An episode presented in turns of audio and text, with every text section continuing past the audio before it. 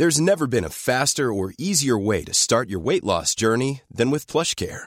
PlushCare accepts most insurance plans and gives you online access to board-certified physicians who can prescribe FDA-approved weight loss medications like Wigovi and Zepbound for those who qualify. Take charge of your health and speak with a board-certified physician about a weight loss plan that's right for you.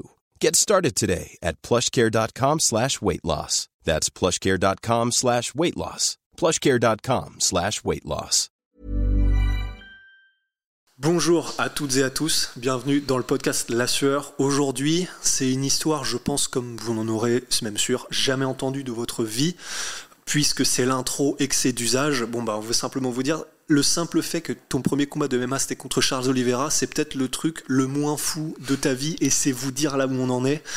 Et puisque c'est l'introduction, c'est une des histoires les plus inspirantes que j'ai entendues parce que, pour faire très court, et bien sûr on va en revenir en détail, à 15 ans, on est en 2001, c'est le 11 septembre, à la télé tu vois des images qu'on connaît tous bien évidemment, s'en suivent, mais pour d'autres raisons qu'on va aborder parce que c'est vraiment important, notamment l'exclusion, etc. On en arrive à, tu veux rejoindre les rangs de Ben Laden en 2001, et c'est le MMA qui va te sauver la vie parce que ça va te donner une autre voie, une meilleure voie pour juste réussir ta vie de la manière dont tu l'entendais et, euh, et, accomplir un destin qui aujourd'hui, vu tout ce que tu as accompli, euh, même dans ta vie perso, etc., on va parler de tout ça. Ça va être, je pense, vraiment très intéressant pour tout le monde parce que c'est une histoire qui est, enfin, qui est universelle. Mehdi Bagdad, si t'es chaud, c'est parti. C'est parti. Soit.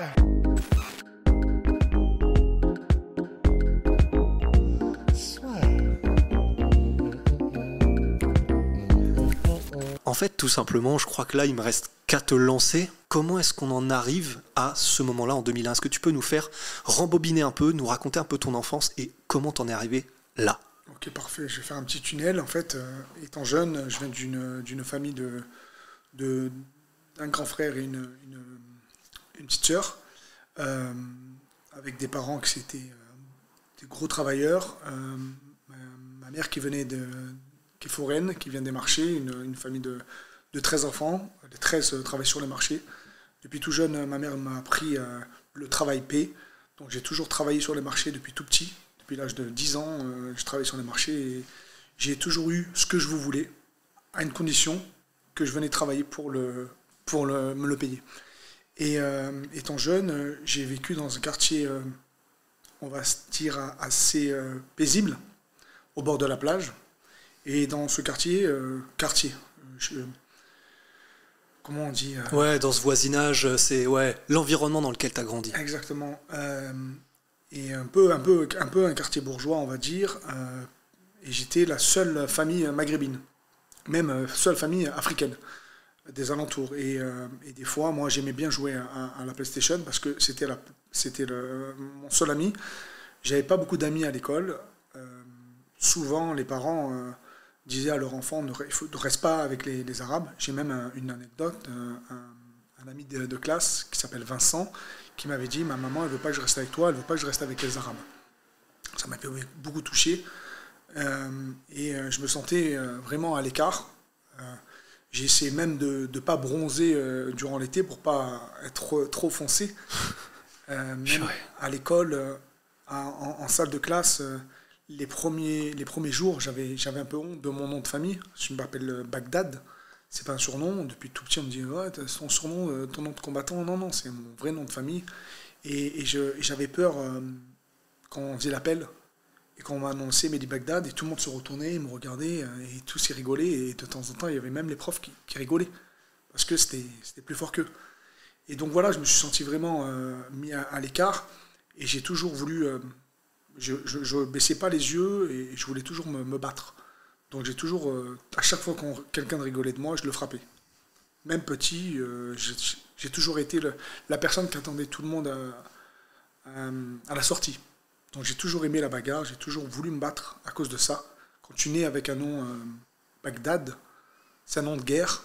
Donc je pense que tu es, prêt à aller à la guerre en fait. Et puis, et puis tu me dis si je me trompe, mais tu vois même j'imagine, tu vois, juste, enfin, dans, ta manière de voir les choses, peut-être à l'époque, vu que de toute façon, personne ne voulait être ami avec toi, que de toute façon tout le monde se moque, que tout le monde rigole dès qu'ils entendent ton nom et que donc personne veut jouer avec toi, personne veut parler avec toi, etc.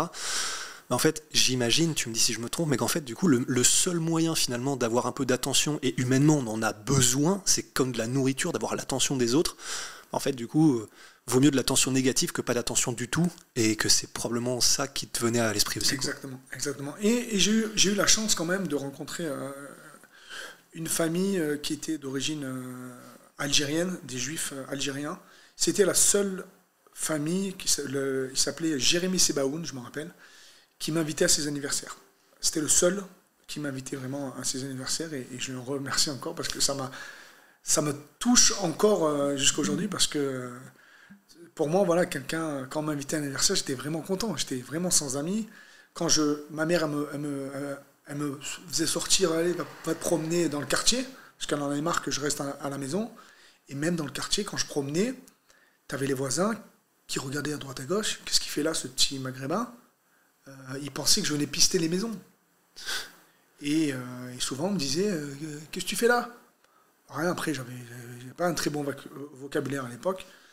Euh, voilà, alors, ta mère, euh, voilà, je, Ouais, tu répondais parce que. j'avais ouais. 5-6 mots et je faisais une phrase avec. hein. Et, euh, et voilà, mais si tu, si tu pars pas, on appelle la police. Donc, ou ils me couraient après, ou ils appellent la police. Et la police est venue plus de 11 fois. Alors que tu étais dans ton quartier, littéralement. J'habitais à trois, trois pâtés de maison à côté. Mais euh, voilà, je leur disais pas que j'habitais là. Je joue aussi dans le jeu. Je leur dis pas, euh, j'habite à côté, euh, vous inquiétez pas. Ouais, t'avais pas envie de t'écraser non, plus, voilà, Et j'attendais la police. Oui, bonjour, bonjour. J'avais la première fois, c'était j'avais 12 ans. Bonjour, euh, vous avez une pièce d'identité. Qu'est-ce que vous faites là? Rien, je joue. Et je disais la vérité, je joue.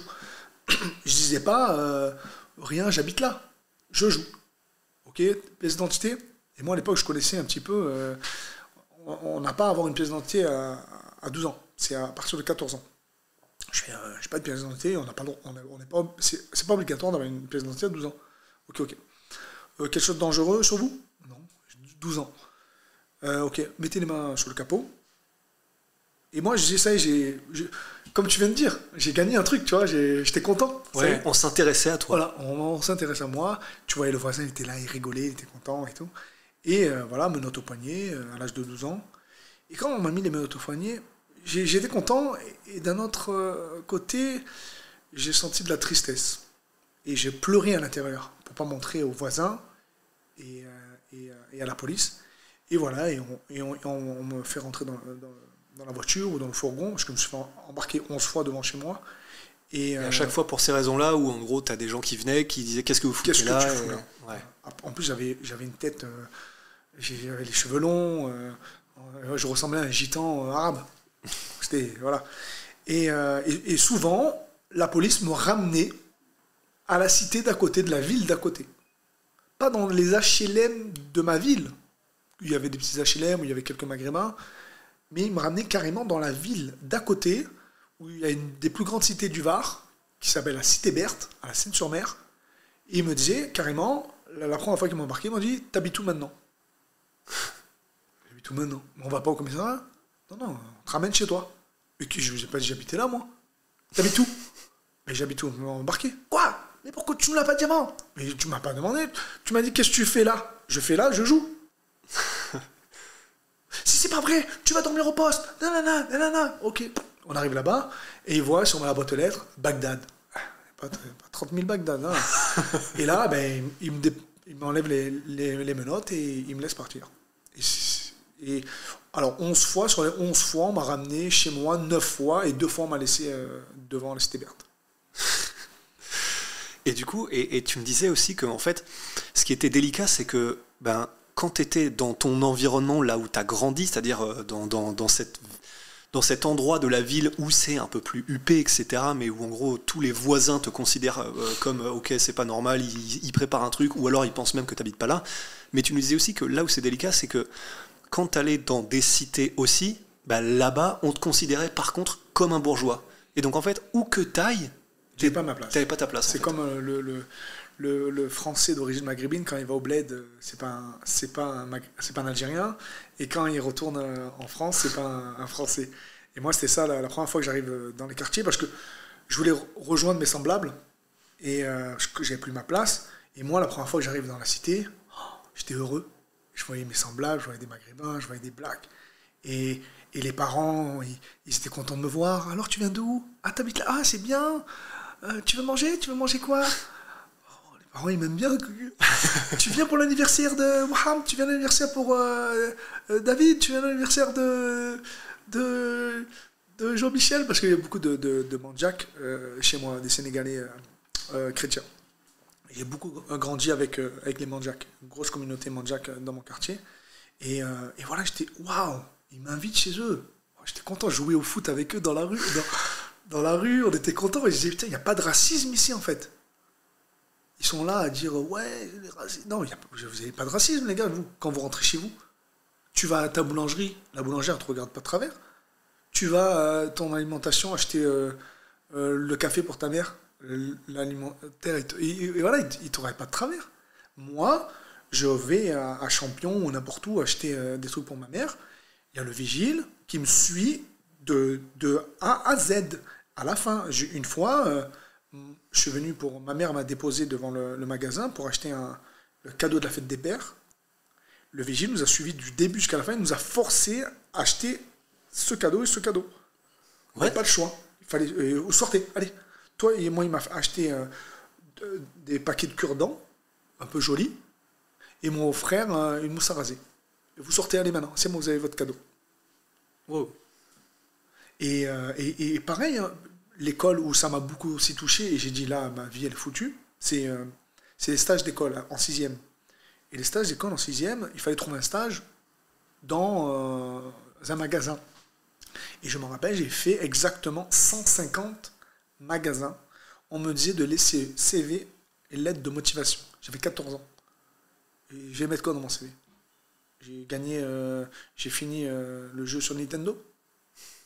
Eh bien, euh, on m'a jamais appelé. Et il y avait un, gros centre commercial qui était dans la ville d'à côté, qui était en face de la cité. Et j'y allais pour, pour demander de faire un stage. Non, on prend que les mecs de la cité. il fait quoi, moi? Donc, qu'est-ce que je fais? J'allais travailler sur les marchés. Et même les, les, profs, ils me disaient On veut pas que tu travailles sur les marchés, on veut que tu travailles dans un magasin. Il n'y a personne qui me veut dans les magasins.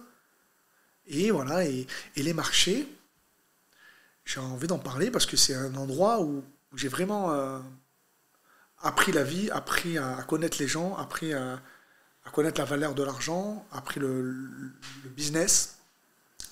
Euh, et, le marché, c'est magnifique parce que c'est multipote. Tu as le, le Sénégalais, le Vietnamien, le Gitan, l'Espagnol, le vendeur de matelas, le Gitan, l'Algérien, le, Tunisien, le Marocain, le Juif, et tout le monde, euh, on est tous amis. Combien t'as fait? Ça fait travailler? Ouais, ouais. Je t'ai ramené un client, hein, tu, vois. Et, et, en fait, grâce à ça, j'ai pas pu être raciste euh, comme eux. À, être, ouais, ils m'ont fait ça, ben moi je vais être raciste contre les, les blancs. Non, non. Moi, euh, je voyais quand j'allais au, marché, le marché c'était un, autre monde. Donc je me dis, en fait, il y, a deux mondes, en fait. Tu vois? Donc ça, ça m'a un peu apaisé, on va dire. Mais, euh, mais j'avais voilà, cette haine. Je n'aimais pas l'école euh, parce que j'aime pas euh, qu'on me force à, faire quelque chose. Pour moi, un, un enfant, c'est pas pas un vase qu'on remplit, c'est un feu qu'on allume. Il y a des enfants qui chaussent du 43 et des enfants qui chaussent du 42. Tu vas pas me donner la paire de chaussures de l'enfant qui chausse du 42, du 43, et moi je fais du 42, elle va m'aller trop grande. L'école, c'est ça. Il y en a, le cerveau, il n'est pas pareil. Il y en a en une, une, un exercice, ils mettent 1h10 à le faire, pas une heure. Alors, là, le petit, tu lui donnes un exercice, il doit faire il met une heure et quart à la base pour le faire. Et, euh, en fait, une heure, il n'a pas eu le temps, et tu vas lui mettre 8 sur 20, et en fait, il peut avoir 19 euh, sur 20. Et tu l'as, il manque une chance et de diplôme, parce que tout est sur les diplômes en France. Et, voilà, et en fait, moi à 14 ans, j'étais nul à l'école, je n'aimais pas l'école. Donc je me suis retrouvé très tôt à faire des CAP. Je me suis retrouvé très tôt, à l'âge de 16 ans, à être sur un chantier, en train d'être euh, manœuvre, parce que même pas maçon, parce qu'on m'apprenait même pas, parce que sur les CAP, on t'apprend pas, on t'utilise en tant que euh, manœuvre. Et je voyais, je me rappelle, je voyais mes, mes, euh, amis qui allaient à l'université. Et moi, j'avais 16 ans, je me cachais. Parce que je les voyais partir avec des filles euh, sur, à l'université. Moi, je me cachais parce que j'étais en bleu de travail, je puais. J'étais avec des, des gars qui, ressemblaient à rien. Et je dis, je veux pas être comme eux, moi, dans ma vie. Je veux, c'est pas ça, ma vie. Et un jour, là, je, je tombe, euh, c'était le 11 septembre 2000 2001. Et là, attentat. Il nous montre en boucle, en plus en boucle. S'il nous aurait pas montré en boucle à la télé, peut-être que je l'aurais pas vu euh, arriver lui. Et en boucle, tu changes de chaîne, euh, encore le même. Et voilà, et je regarde, je regarde, je regarde, je regarde. En fait, je suis là. je- C'est qui lui? Ah, Il fait la guerre contre euh, les États-Unis. Il fait la guerre contre le. Il se sent pas bien comme moi. Il est, en fait, il est tout comme moi, ce mec. Je vais faire ça, en fait. Ah ouais, je vais, je vais, je vais tous les buter. J'ai vu une revanche. J'ai vu une revanche en moi. J'ai dit, waouh, ah ben, je vais faire ça. Et il n'y avait aucun islam, il n'y avait rien. C'est pour ça que il y en a beaucoup qui disent, euh, ils essaient de, de mettre islam et terrorisme. Mais en fait, ceux qui pensent que islam et terrorisme, c'est la même chose, eh ben, ils pensent la même chose que les terroristes. Tu vois ce que je veux dire? Et en fait, moi, je pense que ceux qui veulent aller faire ces choses-là, c'est des mecs qui sont perdus. C'est un mec qui sort de prison, il est rentré à l'âge de 18 ans, il a fait un an de prison, il sort, il dit, je vais faire quoi de ma vie? Personne va me, prendre en, travail, j'ai fait un an de prison, j'ai pas de, j'ai pas de, diplôme, foutu pour foutu, euh, ben, je vais me foutre en l'air. en fait. C'est comme ça qu'ils réagissent. Et en fait, euh, j'ai envie de donner à, cette jeunesse qui est perdue qu'il y a des solutions. On peut devenir ce qu'on veut à n'importe quel âge.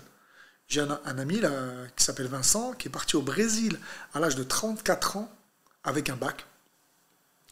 Et euh, pour rester, il a fait un, un visa étudiant en droit de 5 ans. 5 ans plus tard, il vient d'avoir son diplôme pour être avocat au barreau de Rio. à 34 ans. Et toi, tu me dis, en, en France, à 14 ans, 15 ans, tu peux pas être avocat, tu peux pas être juge, tu peux pas être ce que tu veux. Tu peux être ce que tu veux. Si demain, un jeune là qui m'écoute, il a 18 ans, 19 ans, il veut être avocat, eh ben, il se met au boulot, il lit ses 3 ou 4 ou 5 codes pénals, et euh, il se met à fond dedans, il fait des cours d'acting, il fait des cours d'acting pour pouvoir bien s'exprimer, et il deviendra avocat dans 5, 6, 8, même 10 ans.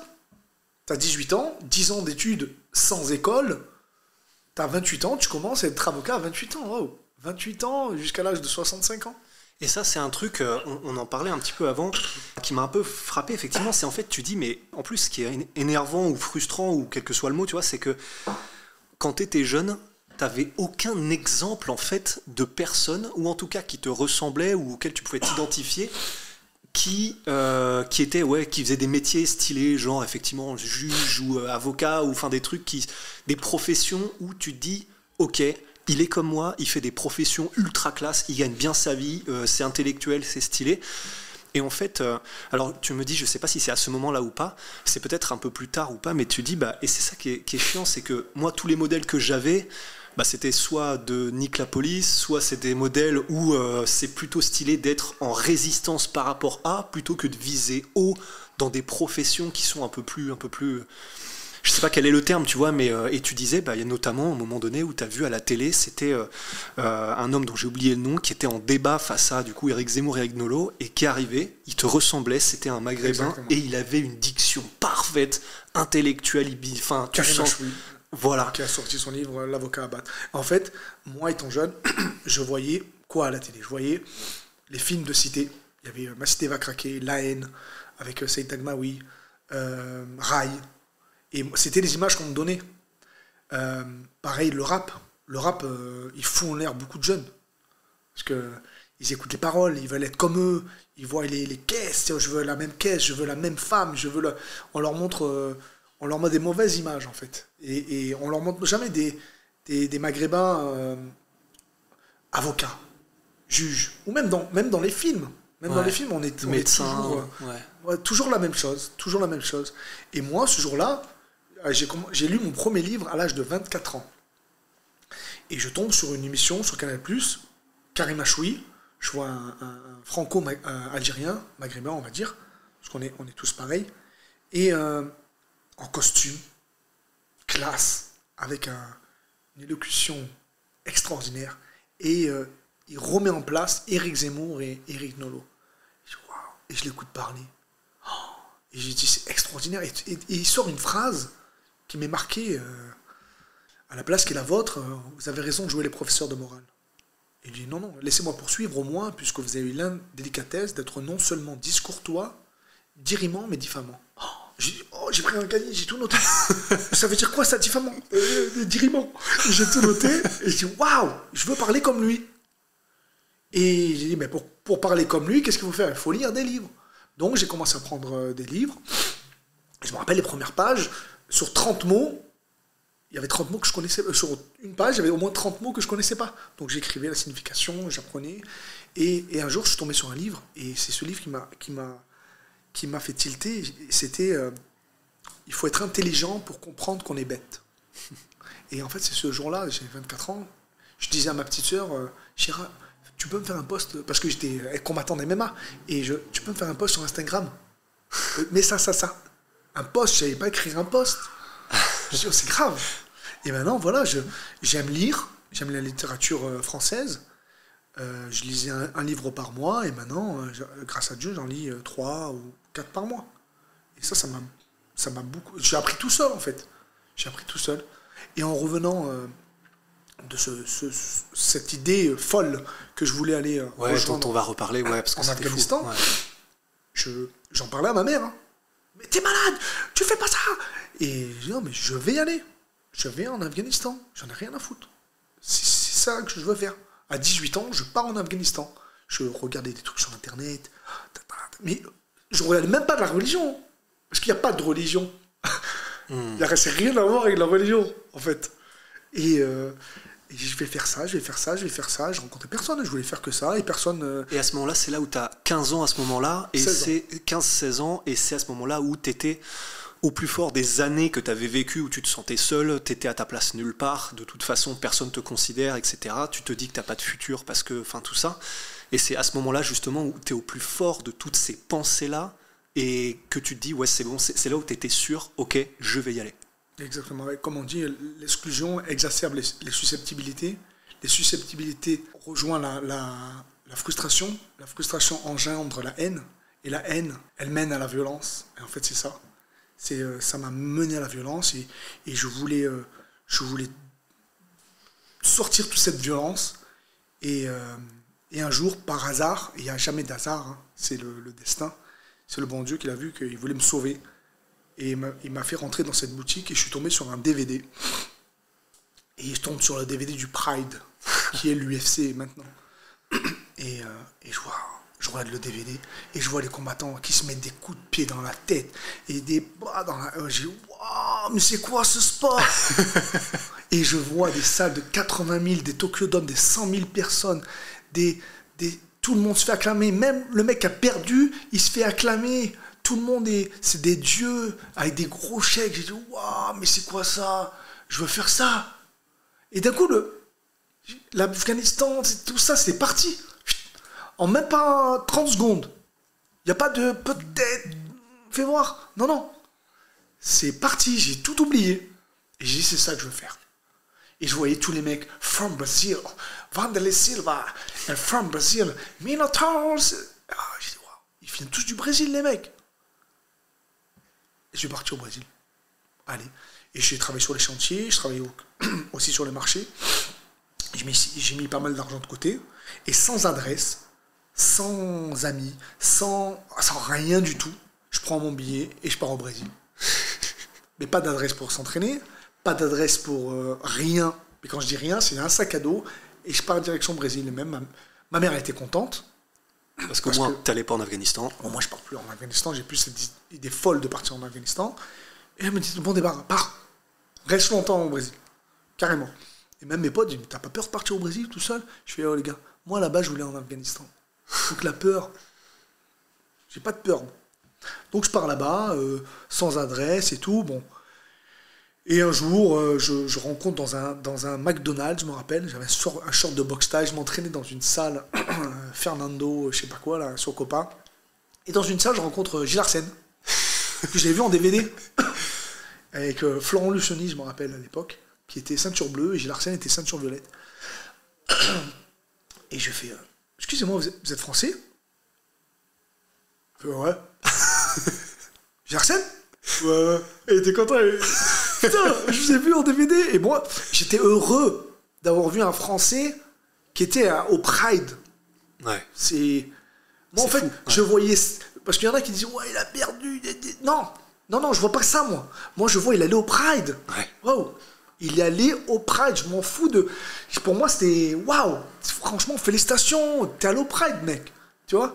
Et, euh, et, mon rêve, c'est de faire ça, moi. C'est d'aller au Pride comme toi. Donc, euh, t'as été. Euh, t'as fait. t'as accompli mon rêve. Donc voilà, et, il m'amène, on va chez De La Riva où il s'entraînait, c'est mieux cette salle, je comprends. Et là, je rencontre un Français qui galérait, qui était là pour essayer de donner des cours de, de Muay Thai, Daniel Vorin. Et là, euh, le coup de foudre, euh, qui devient mon entraîneur, mon grand frère et mon père, qui m'a tout appris. Mais vraiment, qui m'a vraiment tout appris. Même appris à draguer les filles, pour te dire.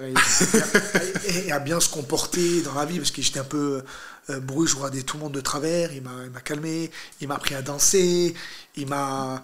Et. Euh, il m'a il m'a entraîné plus techniquement parce que moi j'étais un gros bagarreur j'aimais la bagarre vraiment hein. et euh, lui il m'a appris les, techniques et c'est lui voilà qui m'a accompagné du début jusqu'à la fin c'est lui qui m'a créé en fait on, rend César ce qui est à César et euh, c'est lui qui m'a amené jusqu'à la fin qui m'a ramené à l'UFC et, euh, et, et, en fait lui qu'est-ce qu'il faisait? Lui il s'entraînait dans il a été un peu mis de partout dans toutes les teams il se servait de lui et il jetait. Il servait de lui et il jetait. Et c'est comme ça que ça, se passait. Et en fait, à chaque fois je revenais, il s'entraînait dans une nouvelle team. Et moi je venais, et quand je revenais, Mehdi, sparring. Et je devais euh, affronter des mecs. Euh, voilà, à l'époque, on avait une mauvaise réputation des Français euh, quand on arrivait au, Brésil. Et moi j'allais, grosse guerre au Muay Thai, hein. c'était plus Muay Thai. Et même les mecs, ils disent oh, doucement, hein, sinon au sol on te, on te, casse le pied. je me rappelle, à l'RFT, ils me disaient ça, les chocolats, les, trucs comme ça. Et voilà, et, et, j'ai pris, euh, pris de l'expérience, je me suis beaucoup entraîné.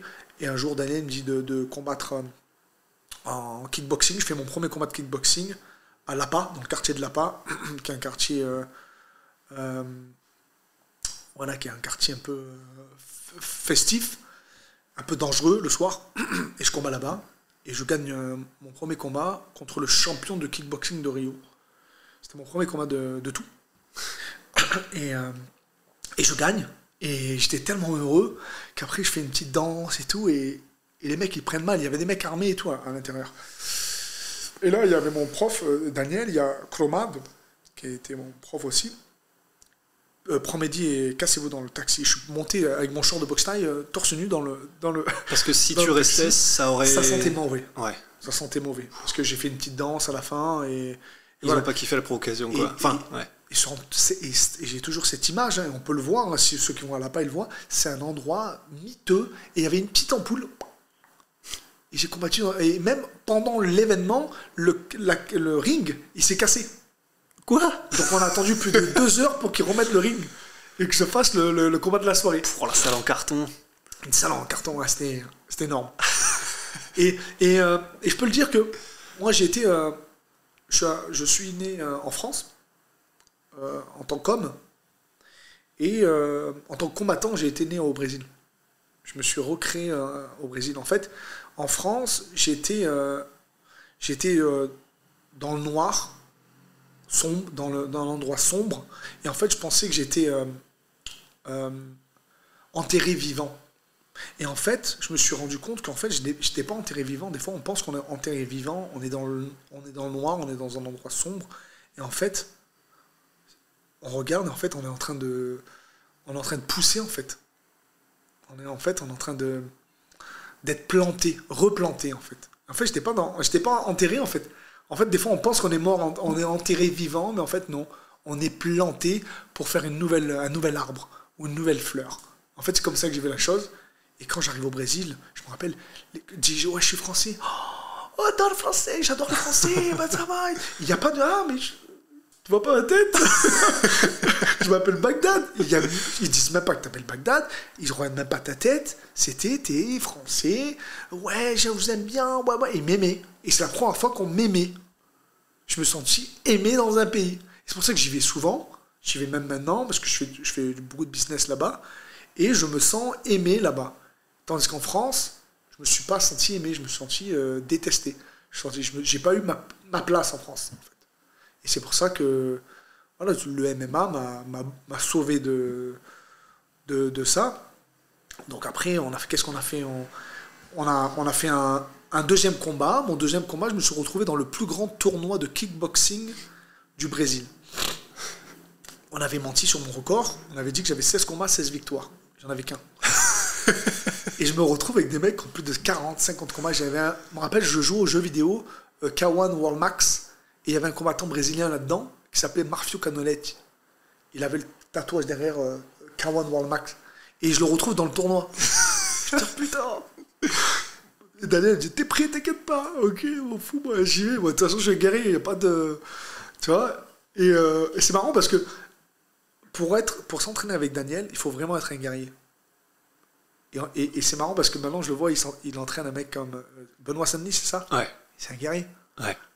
Donc il faut être guerrier pour être avec Daniel. Si t'es pas guerrier, laisse tomber. tu vois ce que je veux dire? Et euh, regarde, je me retrouve dans un tournoi comme ça. Oh, non, tu flippes. Et là, voilà, il pas de, faut pas flipper. hein. Et en plus, il lui dit, hein, tu flippes? Je dis, Non, non, je flippe pas. hein. Je peux pas. hein. Il, toi, ouais, t'inquiète pas. ok.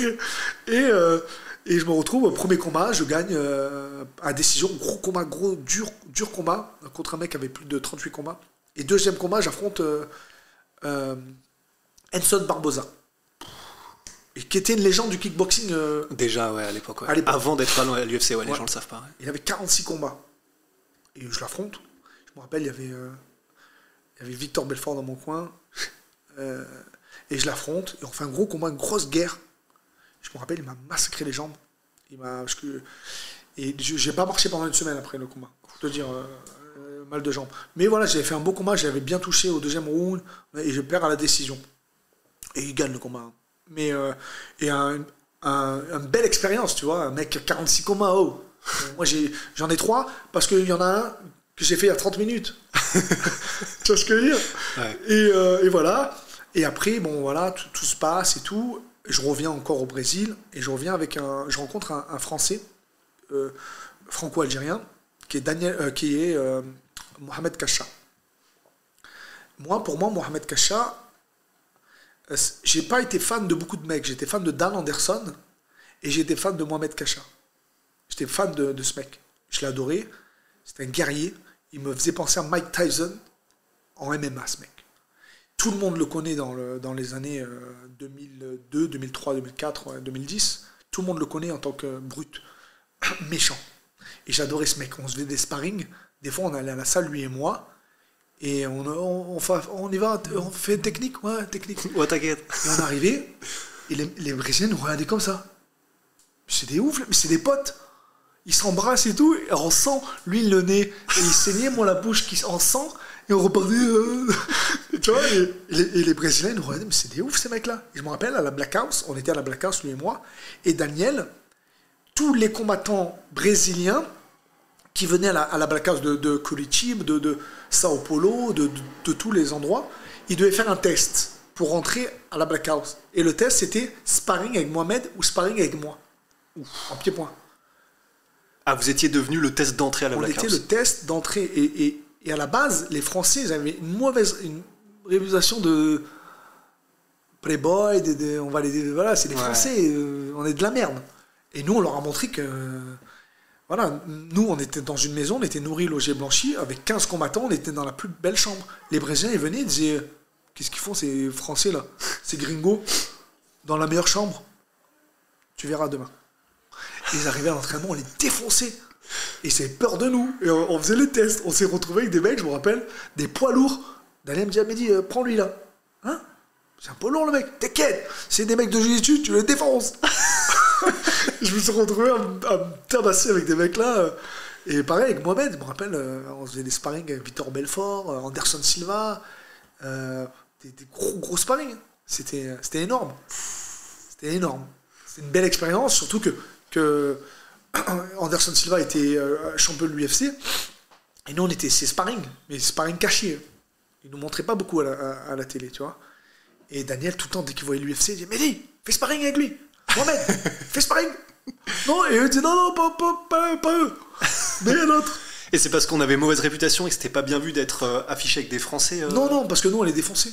Et moi, y a... Ah, d'accord, ah oui, c'est parce que sinon, c'était pas bon pour Ah, ouais, ouais, nous, nous, En fait, Anderson Silva, faut dire que c'est une légende dans le combat. Dans le cage, c'est une autre personne. Mais en, en, en combat ou en sparring, tu te dis, oh, j'ai le niveau d'Anderson Silva en fait. Hein. Mais après, tu te retrouves dans la classe contre euh, Jan McDessie, tu te dis putain, en fait, je suis pas le niveau d'Anderson Silva. Ok, ouais, ça c'est ouf. Ouais, des gens qui à l'entraînement, soit ils y vont plus tranquilles, soit c'est pas là qu'ils se révèlent, mais en combat, par contre, les mecs se transcendent en fait. Exactement. Et c'est ça, Anderson Silva, la, ok. exceptionnel d'Anderson Silva. Ouais. Et alors, ça se passe. On a une horloger blanchi, et un jour, il y, a un Italien qui combat avec un autre sponsor, et il utilise la maison. Et le sponsor, c'était Vitamine Minerals. Et il voit ça, il voit la télé, au furie, il dit Attends, attends, attends, il a, a pas combattu pour le sponsor là. Et il pète un câble, il fait sortir tout le monde de la maison. Sortez tous. Et euh, tout le monde rentre, euh, Curitiba, Sao Paulo, euh, voilà. Et il reste Mohamed et moi. Et, et nous, le premier jour, on est choqués, merde, qu'est-ce qu'on fait? On appelle Air France, urgence, on doit rentrer. Ah non, c'est booké pendant un mois. Rappelez, demain, peut-être il y a une place qui va se libérer. On appelait tous les jours, il n'y a eu aucune place. Qu'est-ce qu'on fait? Premier jour, on dort dans la rue. Mohamed, il avait 50 réals, je me rappelle. Moi, j'avais rien. Et je, je me rappelle, Mohamed, il prenait deux, deux de la viande avec de la pomme de terre. Et, moi, il m'en donnait une. Je fais, vas-y, partage. On, s'embrouille pour de la bouffe. Euh, et, je me rappelle, voilà. Et, en plus, moi, j'aimais la fête. Même si j'avais pas d'argent, j'adorais la fête. Et des fois, le soir, je disais, Mohamed, viens, on sort. Mais dis, pense à demain, qu'est-ce qu'on va faire demain? Tu, Toi, t'es là tout le temps, tu penses la fête. Tu sais même pas où on va dormir et tout. T'inquiète, on trouve. On allait dans les ballets funk, je rencontrais les filles. on est français, je oh, vous français. Et un peu dans les favelas où on allait, on, a la cité des dieux. C'était des dieux, moi je l'avais vu en film. Une fois, je me retrouvais dans des endroits, j'étais à la cité des dieux, en train de, danser avec des meufs. Et le fait, ouais, non, non, et t'habites je, suis à la rue. Quoi? On m'a volé tout, on m'a tout volé. Euh, et euh, moi et mon pote, on est là, mais dormez chez moi. Oh putain, bon plan Et moi je dis, bon plan, je vais dormir chez la meuf, tu vois. Et dans l'arrivée, en fait, il y avait 14 personnes dans la, dans la maison. C'était à deux pièces. Le soir, le matin, les, parents, ils, nous, ils essayaient de ne pas nous marcher dessus. Ah ouais, ah, ça veut dire qu'en gros, elle vous invitait chez eux, enfin chez elle parce qu'elle voulait vous aider, etc. Mais elle-même était euh, en gros dans la misère des favelas. Exactement, exactement. Et moi je pensais, waouh, bon plan, on va dormir chez la meuf. et, voilà, bon, il y a eu quelques fois on dormait chez les meufs. Euh, quelques fois, il y avait un endroit un peu euh, où il y avait des maisons, il y avait la sécurité, il y avait quelques maisons abandonnées dans, dans la résidence. Et on attendait 2-3 heures du matin quand le, le vigile dormait et on allait dormir dans les maisons abandonnées pour avoir un, endroit, parce qu'il pleut beaucoup euh, là-bas. Et, euh, et, voilà, on a, on, a, on a galéré une bonne 4-5 jours. On n'a on pas voulu euh, embêter Daniel, parce qu'il a ses problèmes. Il aurait pu peut-être nous, nous, nous, dire viens, viens manger à la maison, mais on n'a pas, pas, on pas forcé. Et, et, un jour, il y a le, notre manager qui est Ed Suarez et Joing qui dit Bon, je vais en aider un. Mais qu'un, je ne peux pas en aider plusieurs je paye le billet pour aller à Miami, à la s'entraîner à la TT. Nourri, logé, Un de vous deux. Un que de vous deux. Vous devez choisir. Moi, le choix, l'ai fait. Hein. C'est Mohamed Kacha. Et, ouais, et parce que pour toi, en gros, c'était, il était beaucoup plus prometteur. Dix fois meilleur que moi. C'était, pour moi, c'était moi, c'était, été fan de Mohamed. Pour moi, c'était une légende. Pour moi, Mohamed allait finir à l'UFC et allait être un champion de l'UFC. Parce que lui s'entraînait par contre. Moi, j'ai jamais aimé m'entraîner. Je n'aime pas m'entraîner. Et je le dis devant tout le monde, je n'ai jamais aimé m'entraîner. Daniel me disait, mais dis, tu t'es entraîné hier euh, Ouais, ouais, je me suis entraîné avec Nino Chemri. T'es pas vrai J'ai appelé Nino, il m'a dit que tu n'étais pas entraîné. Allez, encore un trois rounds Daniel Et en fait, moi, en fait, quand je m'entraîne fort, je, je, suis malade le lendemain. Donc moi, à chaque préparation, euh, toutes les deux semaines, je suis malade. Et même Daniel, des fois, il me dit, on va trouver un sponsor d'une pharmacie. Il m'a mis à la pharmacie toutes les deux semaines. Parce que j'étais malade. Et j'ai jamais aimé m'entraîner. Moi, j'ai, mon rêve, c'était d'aller à l'UFC. Mon rêve, c'est pas d'être, euh, d'être champion. J'essaie pas d'être, euh, d'être comme tout le monde, en fait. J'essaie pas d'être, me conformer à une empreinte. Je, veux, je voulais laisser la mienne. Tu vois? Je veux pas. euh, Ouais, il y en a qui me dit Ouais, mais putain, t'aurais pu quand même.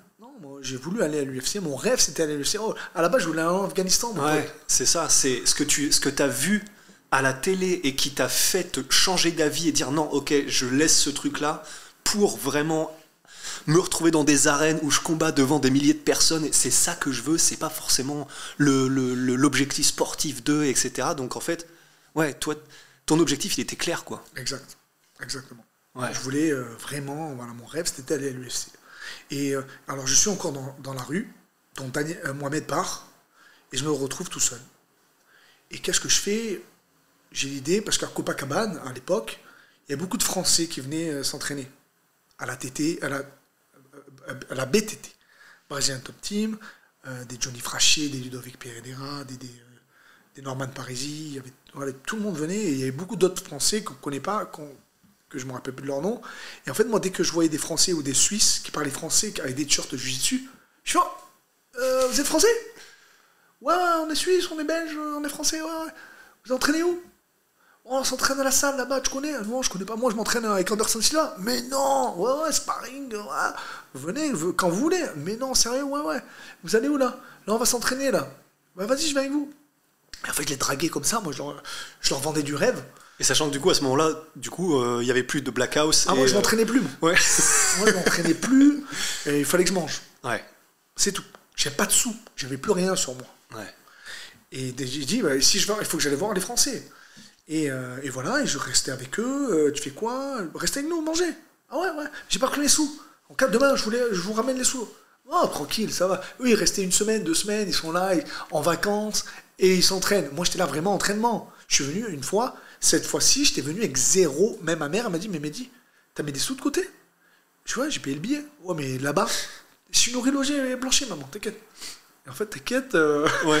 sont retrouvés dans la même un merde, peu, ouais. tu vois et, euh, et voilà et, ben- et, euh, et, je l'ai- et voilà je, je, je- je- j'essayais de manger euh, j'essayais de me démerder et euh, aussi une anecdote j'ai, j'ai rencontré des, des prostituées qui m'ont pris avec eux qui m'ont nourri logé blanchi elles m'ont fait ça pendant 3-4 jours je dormais chez eux à Copacabana elles m'ont aidé et je me dis, putain. Et ils ont écouté mon histoire, parce que je leur ai expliqué mon histoire, tu vois. Quand on, on rencontrait euh, un peu de tout dans la rue, hein, tu vois. Et je leur ai expliqué maintenant, et ça leur a choqué, tu vois. Et dit, waouh, si on peut t'aider, on n'a pas trop de sous, mais on peut t'aider. Et elles m'ont aidé.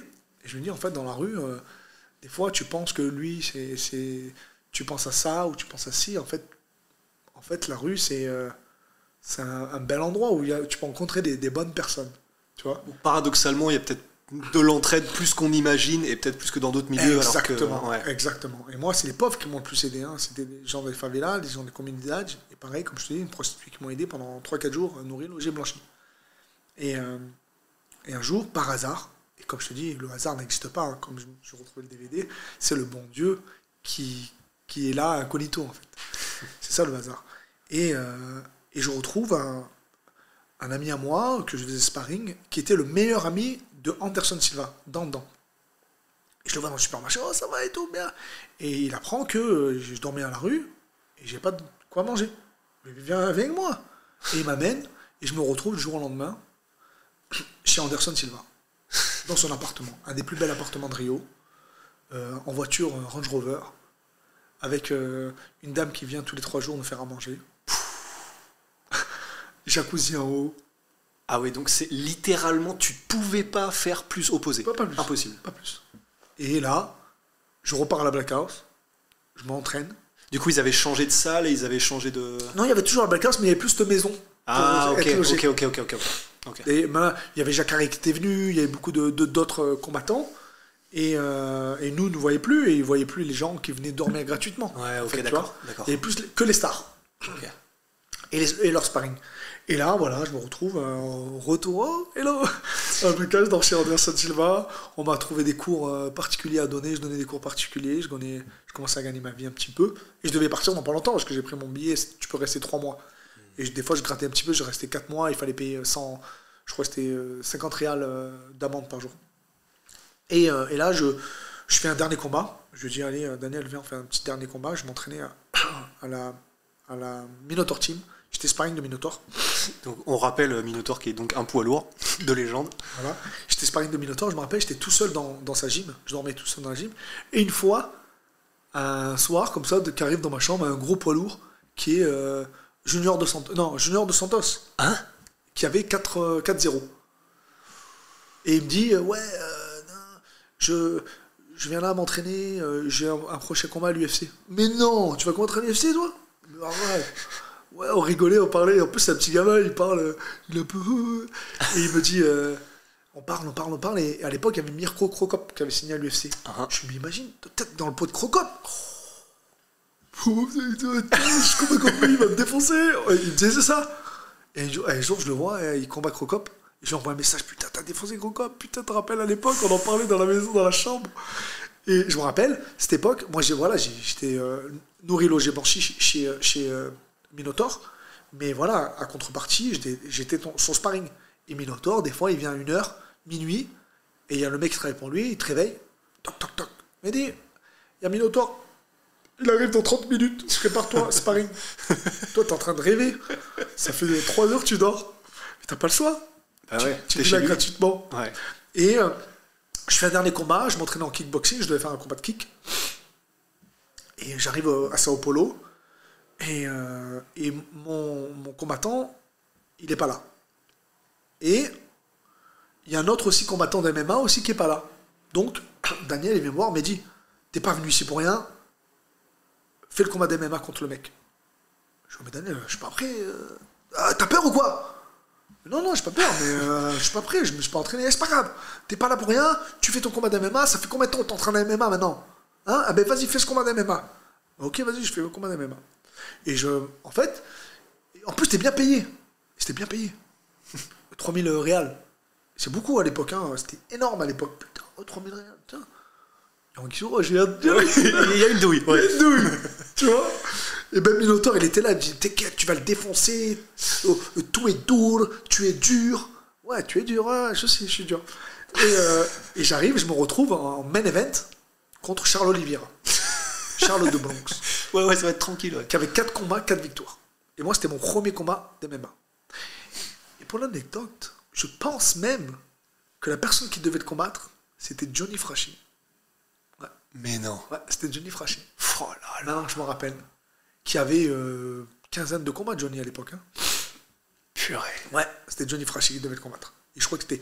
Il a eu un gros furon qu'il ne pouvait pas combattre, un truc comme ça, ou un- un- un- au pied. Je me rappelle, il avait une grosse merde. Il ne pouvait pas le combattre, et c'est moi qui l'affronte. Et premier round, enfin bon round, je l'amène au sol. Et je le tape, je tout se passe bien et tout. Deuxième round, je me retrouve au sol. Et moi, je, je faisais beaucoup de jiu-jitsu chez De La Rive. Et je fais un. Tu vois, je, je, je mets la main en, en dessous de la jambe pour euh, le renverser, comme truc de, de- de garde de débutant, tu vois. Tac, il me casse le bras, droite, Wow. dodo. Dodo. Dodo. J'ai pris un KO dans ma vie, c'était ce KO, j'ai plus jamais pris de KO de ma vie. J'ai 56 combats. Qui c'était MMA. une droite en ground and pound. Une droite, en grenade. Enfin, Une ou deux, il m'en a mis. Et après, je sais même pas combien il m'en a pris. Je sais même plus combien j'ai pris après. Même le, je me rappelle, le, le, le, le referee, il me fait. euh, euh, ça- ça- et moi, je- dans ma tête, je croyais qu'on était en kick. Je croyais que j'étais debout en kick. Et il me fait Tout va bien? Et je fais Non. non, parce que tout va bien. Ça veut dire Oui, tu repars. Ah Et moi, dans la tête, et moi, je fais Euh, Non. Wow. Ah, tout va bien. Et euh, je me rappelle, on- avec Daniel, on part à, à l'hôpital faire des tests après un combat, tu vois. Et on voit un mec avec une jambe comme ça, un autre qui s'est Oh pris une balle dans le, le ventre. Un hôpital public, Ouais. gratuit.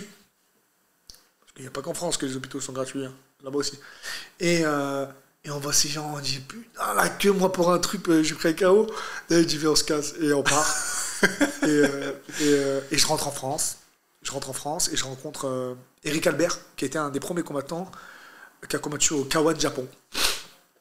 Et je rencontre Eric Albert et aussi mon agent de kickboxing, qui est William Lustenberg, qui organisait le Kawan Marseille, des gros événements de kickboxing. Ils me font combattre tous les deux mois, tous les un mois et demi. C'était rare à l'époque. Et je combats en kickboxing ou en muay thai tous les un mois, tous les deux mois. Et je me rappelle, j'étais videur et en même temps je combattais. Et putain, il est sous, il vient, je combat tout le temps. J'ai fait une trentaine de combats. Je, je gagne le K1 Marseille. Euh, je fais pas mal de, gros combats. Et euh, je fais partie des top 10 des meilleurs combattants kickboxing de, de France. Et je fais partie du plus gros, euh, des plus gros tournois où je me retrouve avec, avec Johan Lidon, ah bah. Karim Gadji, Karim Ben Mansour et moi moi, pour moi, c'était des légendes du kickboxing. Qu'est-ce que je fous là? Bon, Après, j'ai voilà, fait des, gros combats. J'ai gagné euh, Frédéric Berrichon, qui était un gros combattant, qui avait mis KO Karim Gadji. Donc, euh, je l'avais gagné. Donc, euh, j'avais fait des, un beau parcours. Et, je fais ce, tournoi. Donc, je me retrouve parmi les, les, meilleurs. Et je fais le championnat de France du, du K1. Et je perds contre Karim Gadji. Donc, voilà, je fais une belle carrière de kickboxer. Et euh, là, il y a Daniel qui me dit, dit, euh, j'ai rejoint la Team Quest avec Dan Anderson. Oh, Dan Anderson, mais non, je suis fan de Dan Anderson. Je suis mais vraiment fan. Et en plus, moi, je viens du, du Muay Thai. Donc, j'aurais pu dire, je suis fan d'Anderson Silva. Je suis fan de. Tu vois, non, non, moi, j'étais fan de Dan. J'aimais bien sa, sa gueule de combattant, de, guerrier, et, et, qui montre rien. Et tu vois, et j'étais fan de lui. Il me dit, par contre, il me dit, je te promets rien, viens. Ouais, mais est-ce que c'est bon euh, Je peux dormir là-bas? Mais dit, je, peux rien te promettre. Viens, fais tes preuves. Voilà. Et j'arrive. Et, euh, j'arrive le premier jour et euh, sparring, il me dit. Avec Dan. Par contre, il me dit, c'est test. Test contre Dan. Et moi, je me retrouve à mettre les gants contre Dan Anderson. test, sparring. Et grosse guerre quand je dis grosse guerre, c'est que je, je, lui rentrais dedans. Et même Dan, il a dit, mais il est ouf le mec. Il, me rentre dedans. Et, moi, peut-être maintenant, ça me joue des défauts parce que j'ai fait des grosses guerres avec les, sparring. Moi, si tu vas voir, demain, tu vas voir Victor Belfort, il me reconnaît. Tu vas voir Anderson Silva, il est venu à, à, Londres me voir. Anderson Silva, il est venu faire un stage à Londres, il est venu me voir, on a mangé ensemble. Euh, euh, jusqu'à Ricardo Arona pour son combat euh, contre Sakuraba, toutes ces mecs-là qui ont fait sparring avec moi, ils se rappellent de moi en tant que Mehdi, guerrier. Je dis pas que j'étais un tueur en, combat, mais au sparring, j'étais là. J'étais un guerrier en, sparring. J'avais pas peur. J'aimais ça. Et ça m'a joué des tours parce que j'ai euh, pris beaucoup de coups. J'aimais la guerre. J'aimais. Ah. Et des fois, j'aimais carrément une fois, je me rappelle, Daniel, il me dit vas-y, fais euh, sparring avec lui, un Irlandais, un bagarreur. Et on y va. On se tape mais je fais un sparring dégueulasse. pas technique. Et Daniel me dit, t'es un fou, qu'est-ce qui t'arrive? Je fais, Daniel, je, voulais me prendre des coups. Mais, mais t'es malade Ouais, je, suis malade. Mais je voulais prendre des coups aujourd'hui. et j'avais des marques et tout. Et normalement, ce mec-là, je, l'aurais bien contré, bam, Tu vois, intelligemment, je l'aurais défoncé. Et, dégueulasse. et je fais un sparring dégueulasse avec lui. Mais je voulais me prendre des coups. J'aimais ça, en fait. J'aimais les coups, moi. C'est tout. Et, euh, et euh, j'ai perdu le fil. Mais t'en étais du coup à la Team Quest, tu fais un sparring avec Dan Anderson. Et, Dan, il dit Ouais, j'adore ce mec. C'est un, fou, mais ouais, je l'adore. Et il me signe un, visa de 3 ans pour euh, rejoindre euh, la Team Quest. Donc je, je joins la Team Quest euh, avec Dan Anderson, Shell Shonen, Tarek Safidin. que des légendes. Sokuju. Ouais, des légendes. Et voilà, je faisais sparring avec ces mecs-là. J'étais, euh, j'étais leur sparring, j'apprenais avec eux, et j'ai appris beaucoup en lutte. Mon seul petit regret, on va dire, en MMA, petit regret, hein, j'ai pas de regret, c'est de pas avoir utilisé ma lutte et mon jiu-jitsu. Parce que quand on dit Mehdi Bagdad, c'est Muay Thai.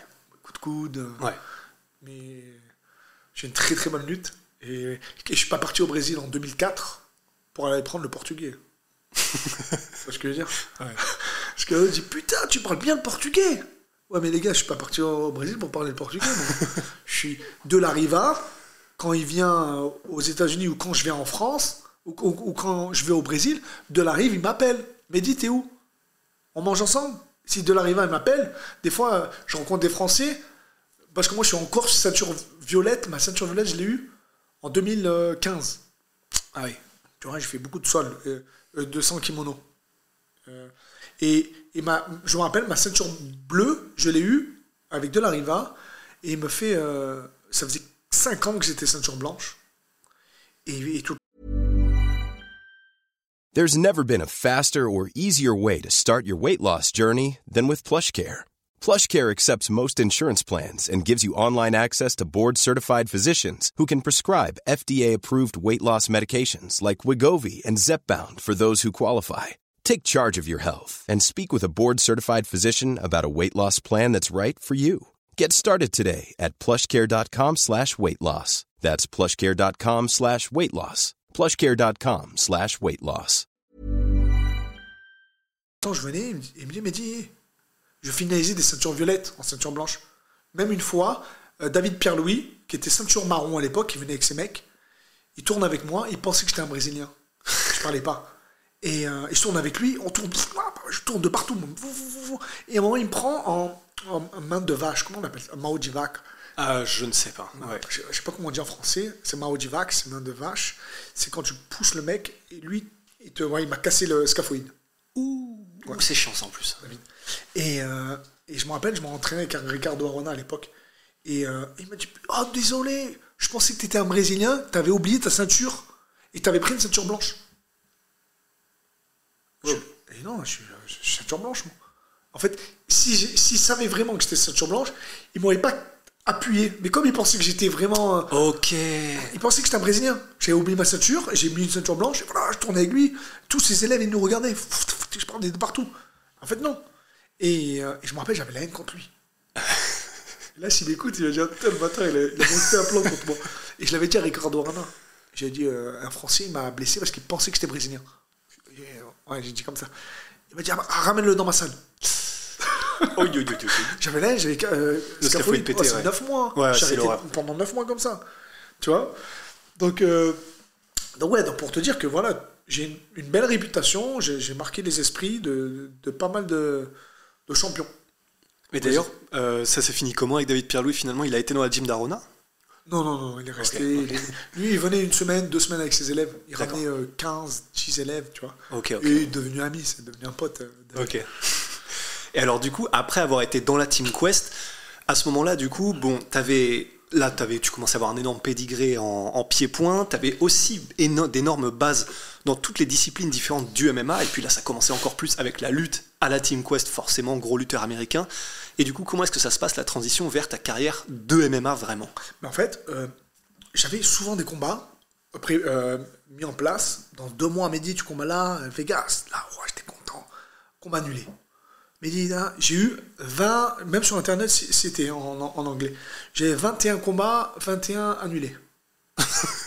je me suis dit, comment? En fait, les mecs, je les comprends. C'est leur premier combat d'MMA, comme moi. Comme moi, on va dire. Et il dit, ok, j'affronte ce mec. Après, il dit, attends, tu vas sur YouTube, il y avait un, un like de moi, Mehdi Bagdad kickboxing. Et il voyait mes 30 combats. Avec une musique de fou, des bah, coups de genoux sautés. C'est qui ce mec? Ouais, pour un premier combat, même de MMA, euh, la flemme, quoi. Ouais. Tu vois ce que je veux dire? C'est comme moi, c'est mon premier combat d'MMA.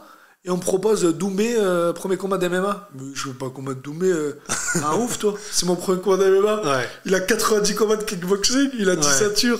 Laisse-moi tranquille. Va chercher quelqu'un d'autre. J'ai envie de monter. J'ai envie d'aller à l'UFC, moi. Ouais. Donc, il, il refusait, refusait, refusait, refusait. Et au bout de un an et demi d'attente, on me dit bon, on va, on va changer, euh, on va changer.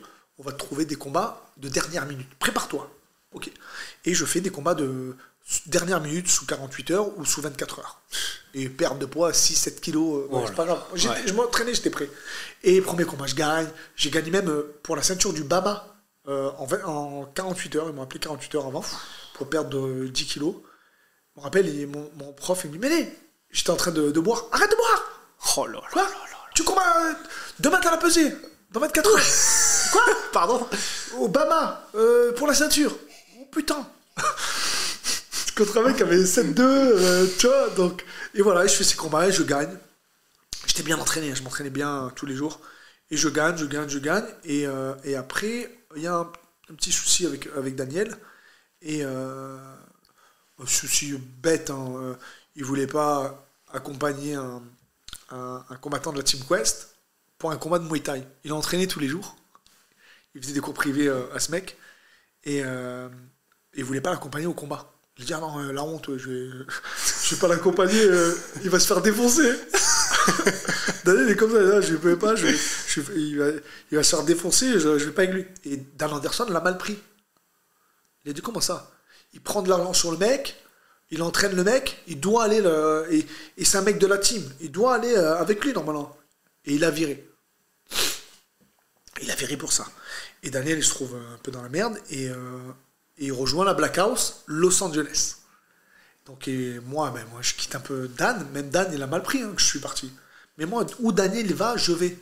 Comme il y a un, un- un dicton en portugais, s'il va se fouder, vous me foudez. S'il va se faire... en- Voilà, Ok. et voilà.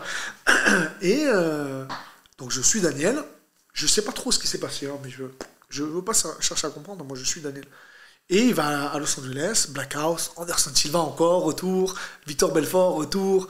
Il y a tout le monde, on revoit tout le monde, Lyoto Machida, et Rose Sparring et tout. Et moi, il me dit, Edge Suarez, le manager, me dit, j'ai mon événement, qui est le RFA, qui est le LFA maintenant. Il y a toutes les, tous les mecs qui ont combattu à l'UFC, ils ont été champions du RFA. Donc si tu es champion du RFA, tu peux joindre l'UFC. Ok. Donc je fais mon premier combat, je gagne. Euh, en 1 minute 45, euh, gros KO. Et deuxième combat pour la ceinture. Waouh. Et je fais un combat, un beau combat, un gros lutteur.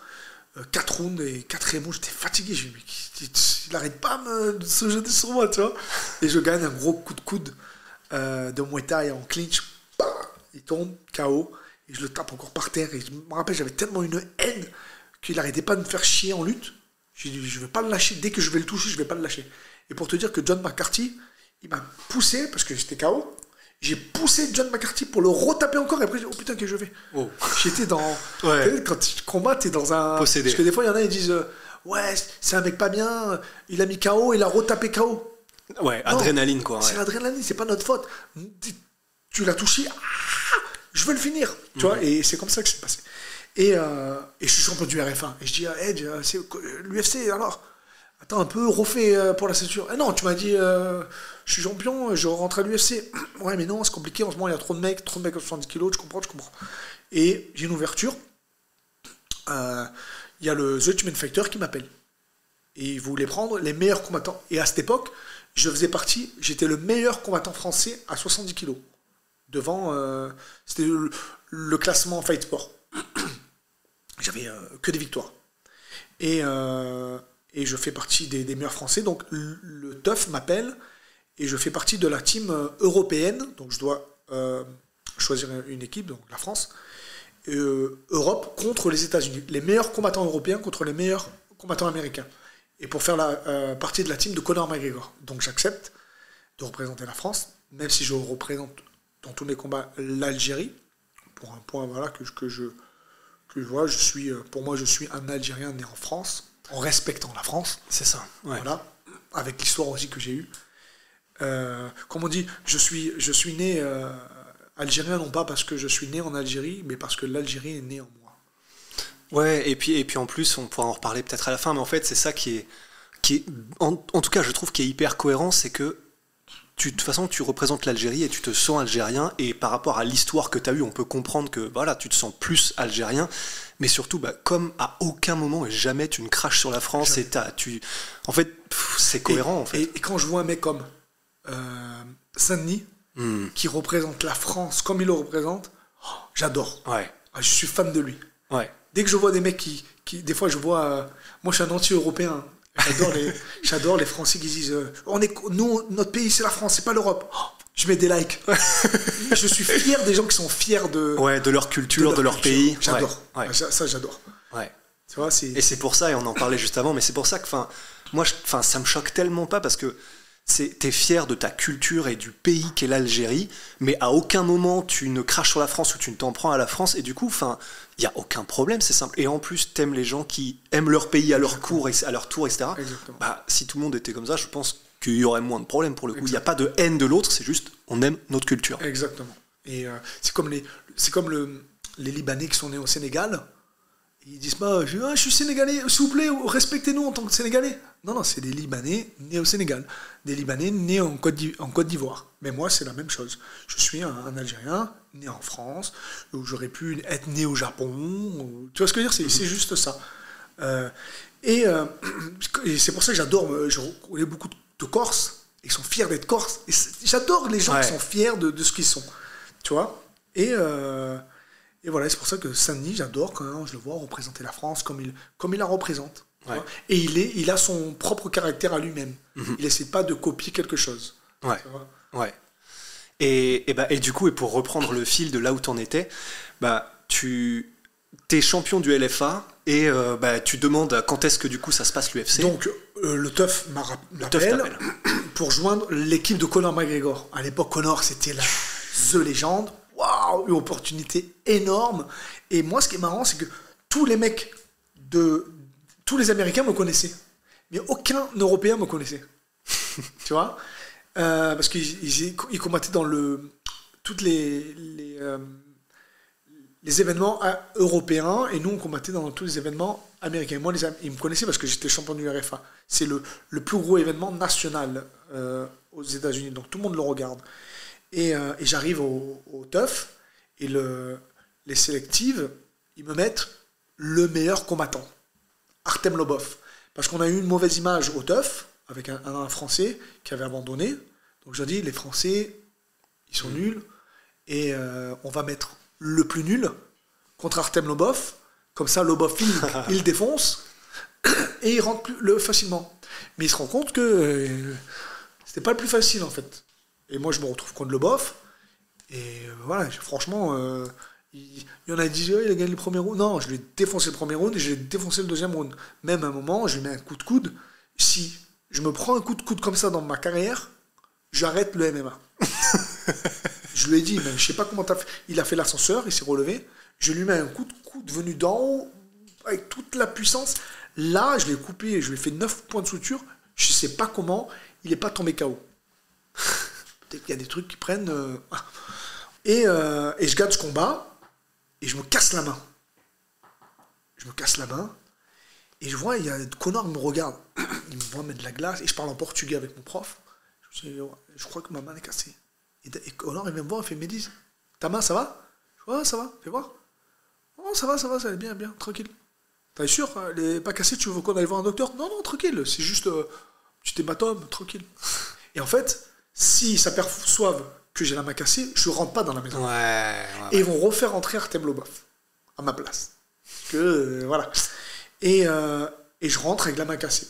Et deux jours plus tard, on voit comme ça, de nulle part, Artem Lobov, il arrive. Ouais, les gars, mais comme euh, c'était un très beau combat, euh, on va faire revenir le meilleur des combattants de là. C'est une et j'ai là, sous le cul, avec ma main cassée, en train de voir Artem Lobov revenir. J'étais là, dégoûté. Et, et, et pendant, l'événement- pendant le, le show, bon, tout, le monde, tout le monde de la team savait que j'avais la main cassée, donc Connor aussi.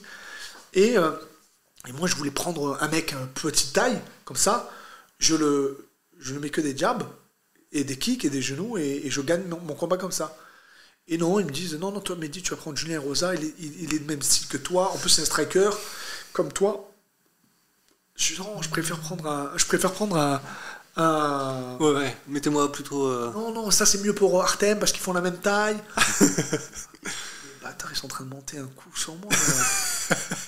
et en fait, ils m'ont mis Julian et Rosa, qui est le seul américain à aller le plus haut possible. Ouais. Tous, ils ont été éliminés, et le seul qui a été qui a pas été éliminé, c'est Julian et Rosa, Et qui est encore aujourd'hui à l'UFC. qui est ouais. encore à l'UFC, qui, a plus- qui avait plus de 26 combats quand je l'ai affronté. Pfff, bah, les bâtards, ils m'ont eu, ils eu. Et Après, voilà, j'ai fait un très beau combat contre lui, et il courait. hein. Ah, tu le vois, moi j'étais là, j'ai j'ai plus senti ma main, et elle était même plus cassée, et je lui tapais coup de coude. Même t'entendais euh, Faber qui disait Attention le coude, attention les coudes Et j'ai- J'ai arrivé, j'étais. On a fait un très très beau combat, franchement. Lui et moi, Dana White, vient me voir à la fin, il me dit Pour moi, t'as gagné le combat. Tes, com- tes coups étaient plus euh, puissants, mais lui, il t'en envoyait un peu plus. Il t'envoyait beaucoup de, de jabs dégueulasses comme ça, mais il te touchait. Tu vois Et- Parce que moi, je faisais que rentrer. Ouais. Moi, je suis toujours. euh, je suis un mec euh, qui rentre. Ouais. Tu vois, et je bloque et j'aime bien rentrer pour, pour prendre en clinch et pour mettre des coups de coude derrière ou des, ou des coups, genoux. Ouais. Et, et je perds mon combat à la décision. Et après, je vais voir le docteur et main cassée. Ils me mettent un, ils me mettent un, un plâtre et, et voilà, et je fais, je fais l'événement et, et Artem Lobov gagne, gagne le, le. Il met KO tout le monde. Ouais. Le mec que je gagne Ouais. met KO tout le monde.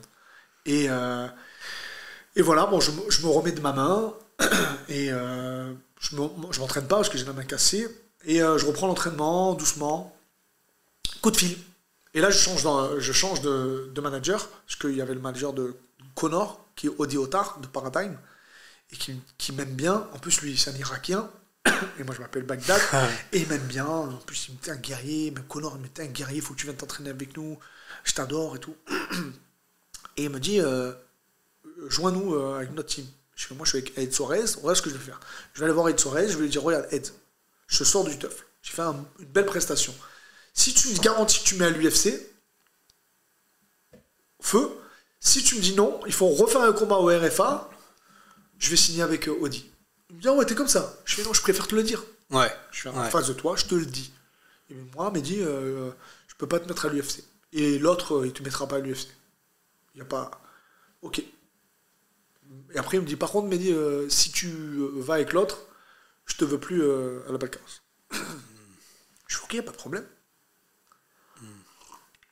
Donc moi, je joins euh, la team d'Anderson Silva. Donc maintenant, je suis le sparring officiel de Anderson Silva. Quand je dis sparring, c'est pas oh j'ai fait sparring avec euh, Gérard. euh. Non non, je suis son sparring. Il me paye euh, en chèque après le après les combats. Je suis vraiment son sparring officiel. Et je, je- et Daniel vient m'entraîner à chaque fois ch- chez Anderson Silva à Sassa. Et Daniel était un peu c'était un peu compliqué pour lui parce que les, les, les, les, les- les- les combattants ils ont toujours euh, toujours mal respecté parce que en fait les mecs ils se prostituent pour entraîner les stars.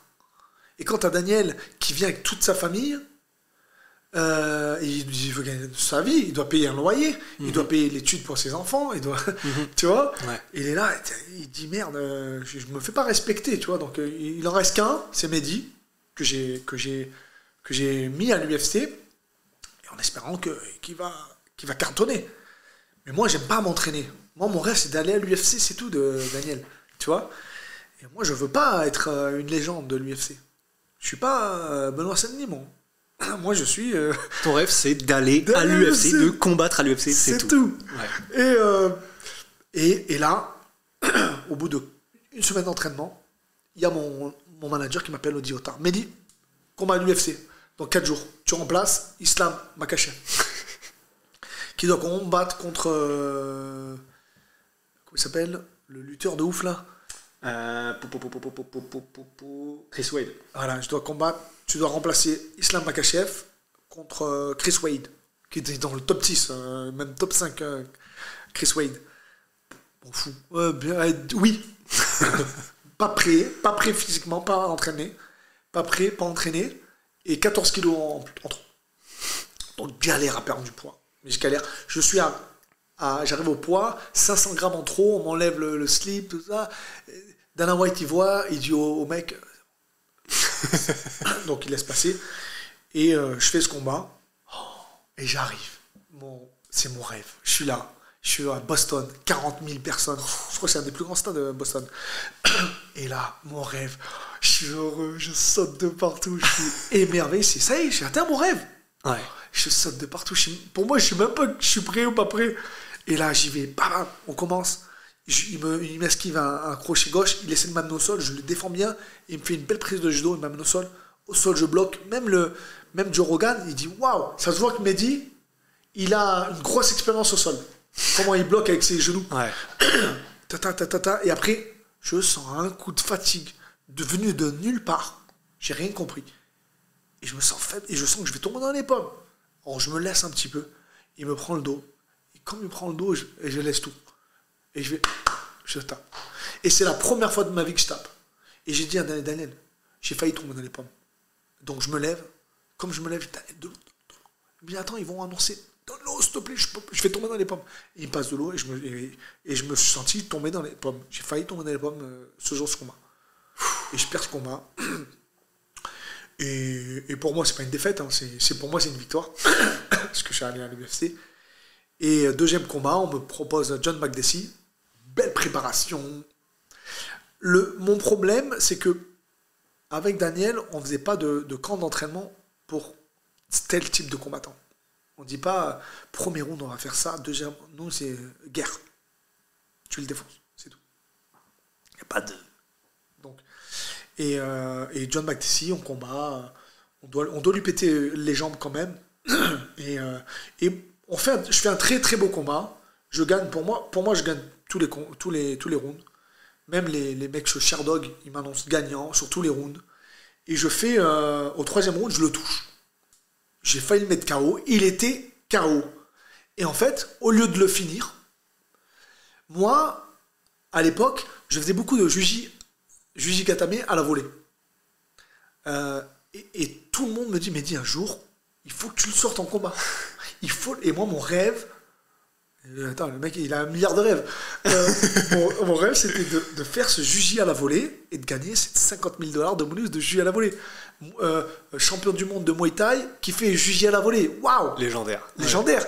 Et là, je vois un John McDessie qui, qui est KO, je vois les yeux, ils sont KO. Au lieu de le finir, moi, je suis là pour faire du show. Je suis pas là pour gagner un combat. Moi, je préfère perdre un combat et gagner des fans que, que gagner un combat et les mecs ils disent ah, ouais, j'aime pas trop son style de combat, il gagne pour euh, il a. Non non, moi je, m'en fous moi, je suis là pour le show, je suis là pour la bagarre, je suis là pour le spectacle. Tu vois, je suis un acteur. Tu vois, c'est ça pour, pour moi c'est ça. Les gens ils payent un billet pour voir du spectacle. Ils voient pas un billet, ils payent pas un billet pour euh, pour euh, voir euh, lui gagner, l'autre gagner. Non non, c'est comme au cinéma. C'est du divertissement. Tu regardes pas Van Damme euh, qui, qui gagne à la décision. Ouais. Tu vois ce que je veux dire J'avoue, c'est parfait ça comme analogie. Ouais. tu vois? Et, euh, et là, je le vois, il est KO, et j'en profite. Je prends son bras, je le prends, je le mets là, pour te dire il est KO. Et je me saute en juji. Et quand je saute en juji, il est flat, il est mou. Et il tombe.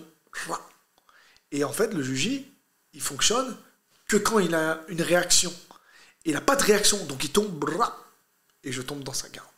Et je m'en rappelle encore, encore aujourd'hui, quand je tombe, le premier regard que quand je tombe, je vois Khabib qui me regarde et fait ça.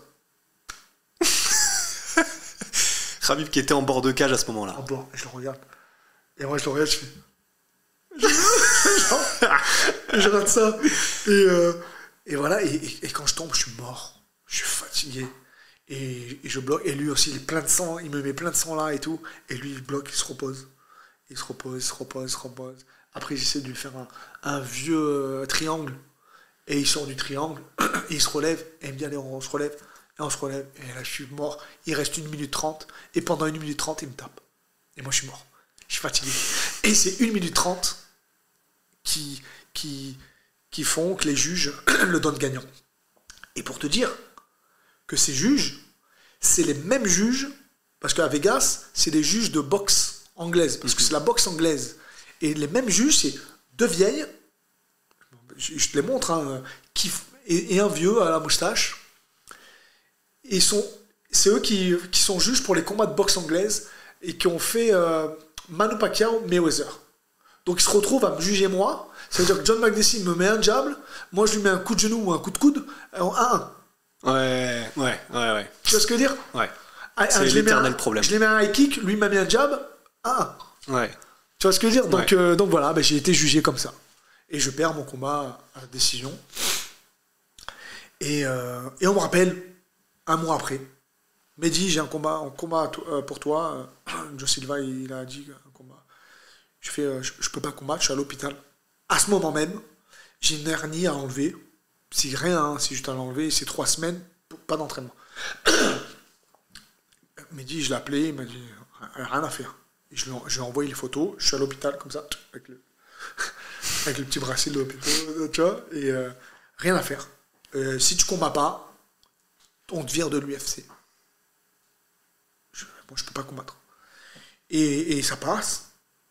Et deux jours après, ou un jour après, ou deux jours après, je vois euh, annonce Mehdi Bagdad contre. euh, je sais même plus comment il s'appelle. Je me suis quoi ça? Je lui ai dit que je voulais pas combattre. Tu vois? Pour te forcer la main, quoi. Pour me forcer. Je fais, non, mais je peux pas combattre, moi, je ne combats pas. T'as même Daniel qui m'appelle parce qu'à un moment, je m'entraîne un petit peu en anglaise, parce que je voulais m'entraîner pour mes, pour mes esquives, parce que je, je me prenais trop de coups, et je voulais m'entraîner dans, dans les esquives. Je suis avec Daniel, les- on fait beaucoup de- d'esquives en, en contre, mais pas assez d'esquives anglaises, tu vois. Et je voulais euh, m'entraîner un peu en anglaise pour changer un petit peu. Et, et Daniel, il a vu ça en temps. Il a vu que je m'entraînais ailleurs, en anglaise, et que j'accepte un combat sans lui dire, il pète un câble, qu'est-ce qui se passe là? Mehdi, t'as accepté un combat sans me dire, euh, tu veux faire quoi? Tu veux me prendre, de passer derrière? Je fais, mais Daniel, j'ai rien accepté. J'ai vu. Daniel, je te jure, j'ai rien accepté. Je suis à l'hôpital. Ouais, sauf que l'UFC l'a annoncé et du coup. euh, Pour lui, voilà. Ouais. Donc euh, on, on s'embrouille. Et, euh, et euh, deux jours après, après cette annonce, euh, il me vire. Je suis viré de l'UFC. Je savais que j'étais viré de l'UFC, moi, parce qu'ils m'ont dit si tu combats pas, t'es viré. Et, et après, euh, petite embrouille avec Daniel, qui, qui, qui était content que j'étais viré de l'UFC, parce que parce qu'il a cru que, que, que je, Ouais, que l'ai passé dans le dos. Ouais. il appelle mon sponsor. Et il lui dit que je suis viré de l'UFC. Bon, je le, je le prends mal. Et je lui sors une, une ancienne histoire que j'aurais jamais dû dire. Et, et on s'embrouille, lui et moi. Et du coup, à ce moment-là, qu'est-ce que tu ressens? T'es déçu parce que t'as pas eu encore ta victoire à l'UFC ou t'es en mode, de toute façon, j'ai accompli le rêve que je voulais Enfin, comment tu vois les choses Et à ce moment-là, le futur? Alors, déjà, je, je me sens un peu un petit couteau, couteau dans le dos de la part de mon, de mon maître, qui est Daniel. Après, je le savais qu'il était, il en pouvait plus de- des États-Unis. Il en pouvait plus. Il voulait partir. Il en parlait. Il, disait, il faut que j'en, Ah, j'en ai marre des États-Unis. Tu galères, tu gagnes pas d'argent. euh. Et euh, je pense qu'il a utilisé ce petit détail. Et en fait, deux semaines après, il est parti. Il est, parti vivre en France. en fait, euh, ce petit couteau dans le dos que j'ai pas aimé, mais je regretterai pas parce que c'est grâce à lui qui m'a qui m'a fait euh, amener à l'UFC. J'ai atteint mon rêve grâce à lui et il m'a fait changer ma vie grâce à lui. Donc je le remercie. Et s'il me voit aujourd'hui, encore merci et encore désolé pour euh, pour les, les conneries que j'ai sorties derrière parce que Ouais, il y avait du. Voilà, c'était des embrouilles, énervement. voilà, ouais. j'ai peur de, de perdre mon sponsor. Et je l'ai perdu, mon sponsor. hein. Bon, voilà, j'ou- j'oublie et et je, et je lui ai même. euh, euh, je lui ai même dit que j'étais vraiment désolé euh, sur Instagram, bon, bref. Et. euh, et, euh, et, et- et Joe Silva, j'avais vraiment une haine contre lui et, et il savait pas que j'avais des contacts sur les sites internet. Et, et j'ai au moins 10, 12 sites internet qui me contactent. Et on commence à faire le, le buzz. Mehdi Bagdad, viré de l'UFC parce qu'il n'a pas voulu combattre, blessé. Joe Silva oblige Mehdi Bagdad de combattre blessé à l'UFC. Plein. T'en as plein, t'en as au moins 12. Tu vois? Et même tu tapes sur maintenant, sur internet, Ouais, Mehdi- ouais, et il y en a plein qui ont disparu, hein, mais il y en a 8, 9. Ouais, on a été voir tout à l'heure, c'est direct. Et, euh, et deux semaines plus tard, comme par magie, je ne sais pas si c'est moi ou, ou quoi que ce soit, mais moi, il y a des avocats qui sont venus me voir. Des gros, gros avocats qui voulaient, qui voulaient se payer l'UFC. les, les avocats, c'est leur métier là-bas. Tu fais un accident, ah, Ouais. voilà, c'est- leur métier. Donc là, ils ont profité, on va, on va les tuer, l'UFC. On va prendre beaucoup d'argent. Et là, plus de Joe Silva. Il, il- il sort de l'UFC. Et, une semaine après, l'UFC me rappelle Oui, Mehdi, on a pensé euh, te refaire venir ton dernier combat qu'on t'a enlevé, mais on va te faire revenir à euh, Tough Redemption, Ultimate Fighter Redemption, et on te met une signature de ton, de ton combat. Ok, moi je suis, je suis séduit en plus. Un deuxième Tough. Ouais. Oh, moi, mon rêve, c'est d'aller à l'UFC. Euh, je fais un Tough. Waouh Deux Tough Et des combats à l'UFC Attends, Ouais. je j'ai pas demandé tout ça, moi, tu vois. En plus, moi, c'est, je veux faire du show. Donc, quand tu rentres dans le Tough, eh, tu mets les lunettes, tu fais le beau. tu- c'est le show, tu vois. Ouais. C'est ça que je voulais faire Ouais. de l'acting. Je voulais jouer mon rôle. Un rôle. Le sultan. C'est c'est un rôle que je voulais me donner. Maintenant, tu me vois dans la rue, et pas de sultan. hein. Moi, je, tu me vois dans la rue, je suis un joueur de pétanque. euh, et, tu vois ce que je veux dire C'est Ouais, ouais c'était pour le show. le show, le temps en temps, tu vois. et, euh, et, euh, et je fais le tough. Je prends Jesse Taylor, tu vois, là, qui, fait, qui me fait le double. Bon, bref, Il- je perds la décision. J'ai failli le mettre KO. Mais, mais tout le monde a été surpris. J'ai failli le mettre KO. Et lui soumet tout le monde. Je suis le seul qui ne soumet pas. Et des ceintures noires, hein, il soumet. Je suis le seul qui ne soumet pas. C'est pour ça que je regrette de pas Avoir pu montrer. mon sol. Parce que j'ai un très bon sol. Et une très bonne lutte. J'amène beaucoup de gens au, sol. Et, euh, et lui, il n'arrive pas à me soumettre. Et j'ai failli le mettre KO. Et il gagne le teuf. Et un mois après, il est euh, détecté euh, positif. Non. Donc il gagne son, le teuf et en fait il est positif à, à la testo. Mais ça y est, c'est fini. Euh, il nous a tous éliminés. Et, puis Ouais. voilà. et moi, il me reste un combat à l'UFC. Et, euh, et au, au fur et à mesure, je rencontre beaucoup de gens. J'avais déjà rencontré le, le prince du Bahreïn. Mais euh, on m'avait juste invité au Brave à l'époque. J'avais rencontré le, le- prince. Et j'avais des amis qui, qui travaillaient avec le prince. Et euh, il me dit, Mehdi, si tu veux, on te fait combattre au, Brave.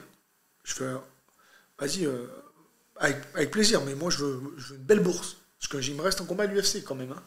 T'inquiète pas. Viens, rencontre le, prince. Donc je suis parti en vacances avec le prince. on est parti au Cap Vert ensemble. Je me rappelle dans la, piscine, il me dit, Mehdi, alors, c'est quand tu combats pour, nous? Eh, Tu comprends, avec le président, on est en train de négocier, mais il veut pas me mettre... Combien tu veux? Moi, je, franchement, moi, je veux, si j'ai ça, tant, je combats. C'est trois fois plus que l'UFC me paye. Il me dit. Deal. Il me serre la main dans la piscine. Juste comme ça. Juste comme ça. Oh purée.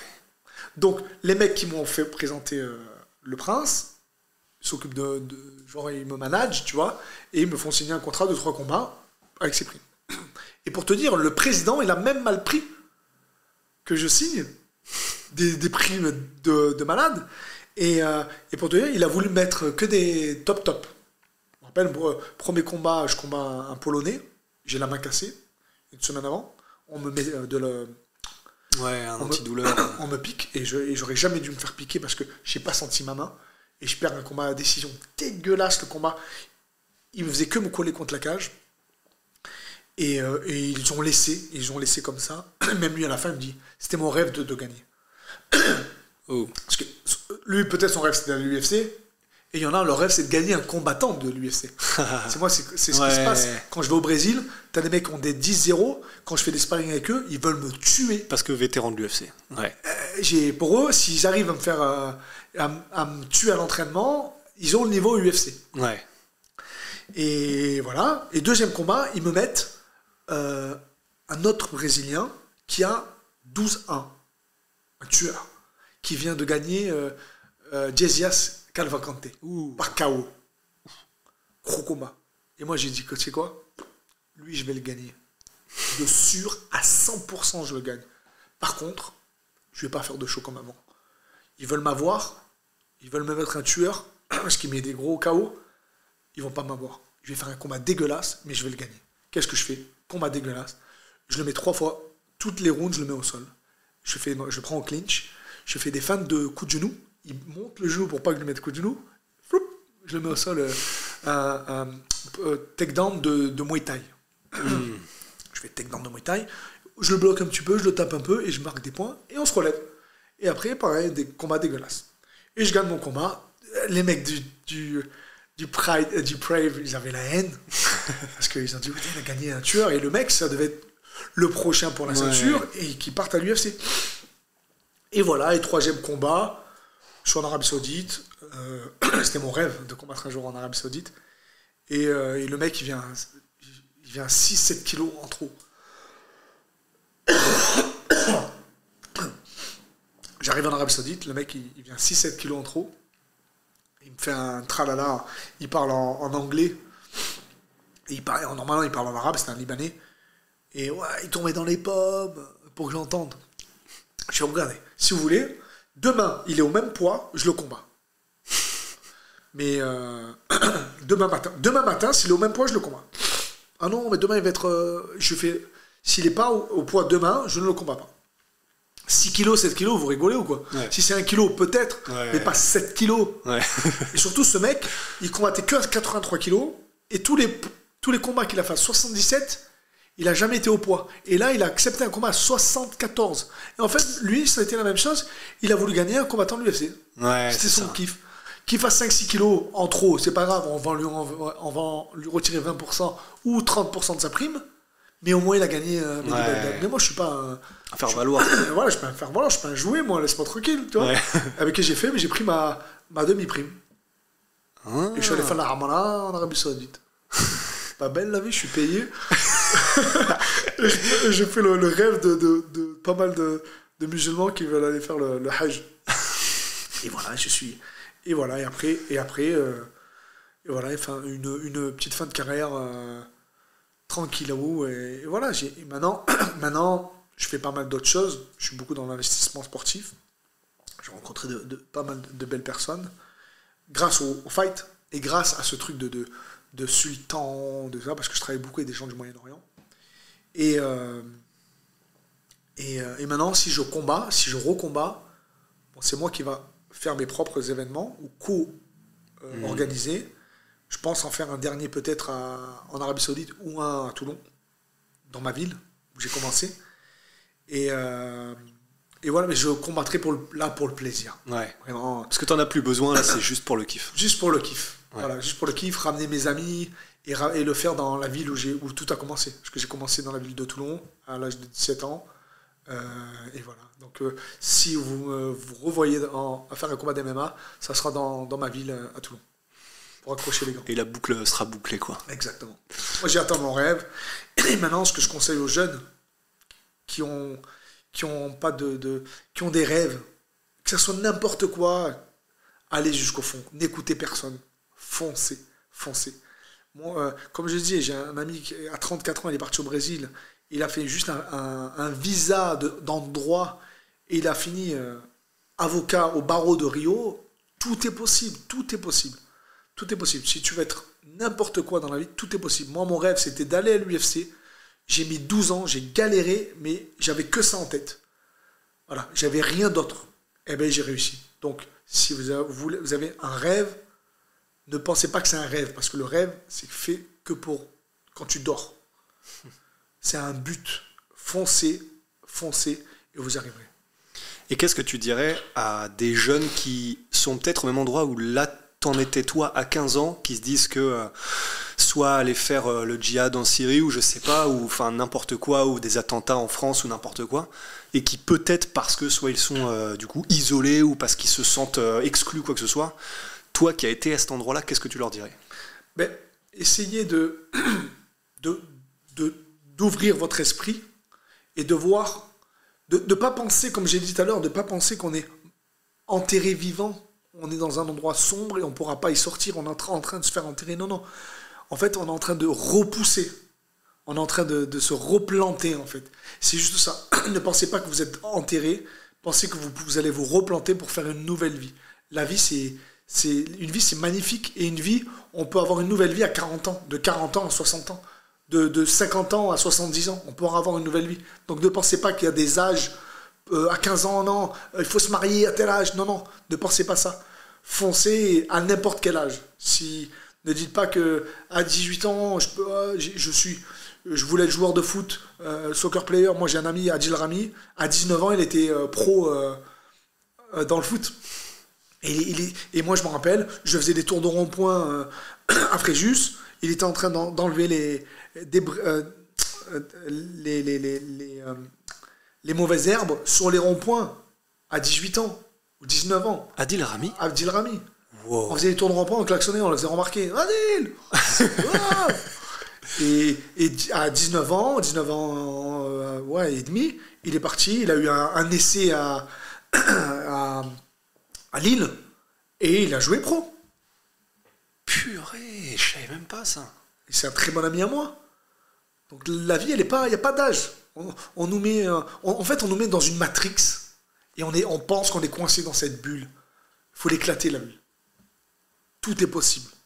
Tout est possible. Tu peux être juge, tu peux être avocat, tout est possible. C'est eux qui, te disent, tu, non, euh, va sur le chantier.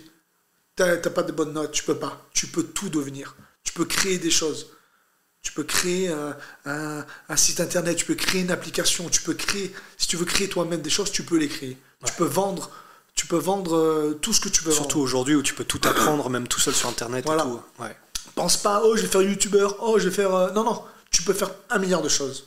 Et, et ne pense pas que c'est que, euh, c'est que ce style de personne qui peut, être, qui peut faire ça. Toi aussi, tu peux le devenir.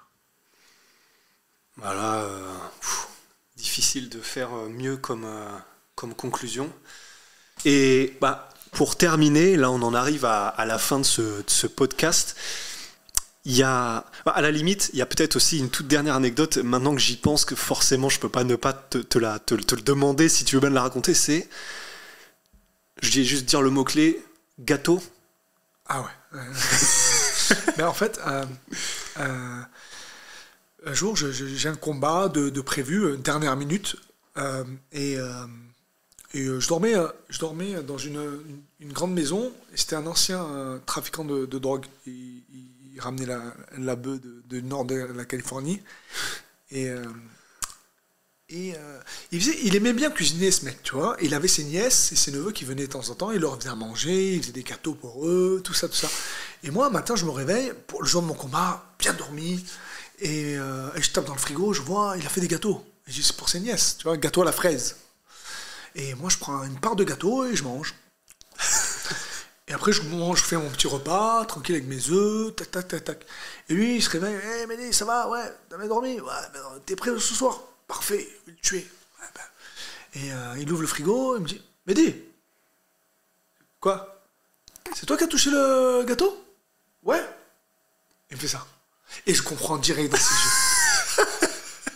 Quoi? Non Non Stop Non Mais oui, Mehdi, tu sais que tous les gâteaux que je fais, c'est. Mais je croyais que c'était que la brownie, moi Parce que j'ai déjà tapé dans des brownies sans faire esprit une quand j'ai. Quand la première fois que je, suis venu en Californie, j'ai fini à l'hôpital. Mais je croyais que c'était que le brownie Mais non, mais tu sais tous les trucs que je fais, moi ça la beuh, putain Je fais quoi? J'appelle Daniel, Daniel J'ai mangé euh, gâteau à la bœuf. Encore? Mais t'es là On galère à trouver des combats Non Tu, tu le prends ce combat Je m'en bats les couilles Bah ok, oui, je le prends, mais je suis défoncé Et on arrive, euh, bon ça va, c'était un combat euh, entre guillemets facile, dans une caserne euh, in- indienne. Et, euh, et, et je me rappelle, Daniel me dit, Mehdi, dans une demi-heure, le combat il commence. Échauffe-toi. Daniel, je peux pas m'échauffer. Je vais utiliser toute l'énergie qui me reste. J'ai un peu d'énergie, laisse-la moi. T'inquiète pas. Il, il m'annonce, Mehdi, Bagdad. Et je pars en courant. Mais comme un fou.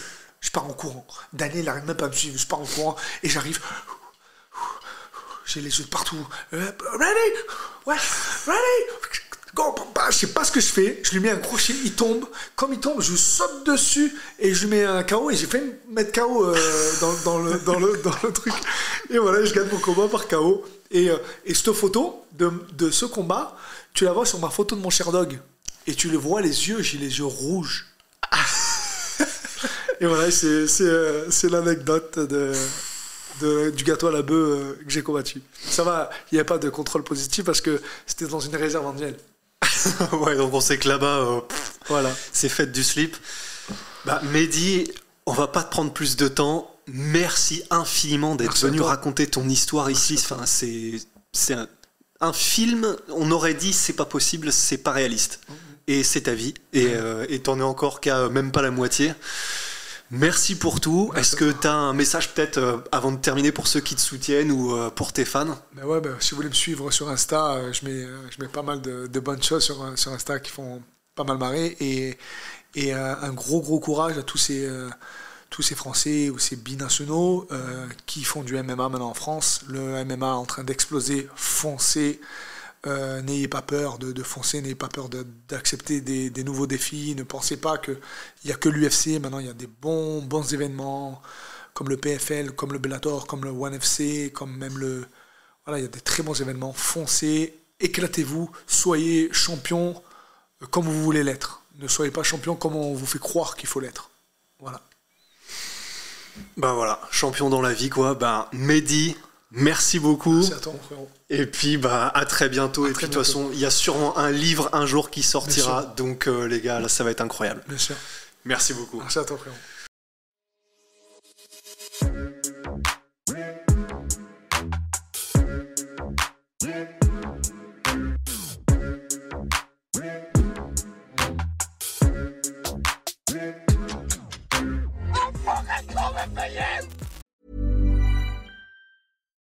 Hey, Drew Scott here, and I'm Jonathan Scott, reminding you that life's better with a home policy from American Family Insurance. They can help you get just the right protection at just the right price and help you save when you bundle home and auto. Kind of like Goldilocks and the Three Bears. It'll be just right for you. We love a custom build. American Family Insurance. Insure carefully, dream fearlessly. Get a quote and find an agent at amfam.com. Products not available in every state. Visit amfam.com to learn how discounts may apply to you. American Family Mutual Insurance Company SI and its operating company 6000 American Parkway, Madison, Wisconsin.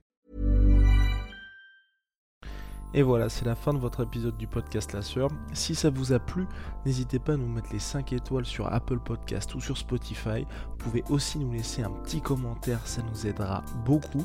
Et si vous voulez aller plus loin avec nous, vous tapez La Sueur sur toutes les plateformes ou sur les réseaux sociaux, vous nous trouverez. Et là, vous nous écoutez très certainement en audio. On est aussi en vidéo sur YouTube, mais également sur Snapchat. Là encore, vous tapez la sueur et on sera là.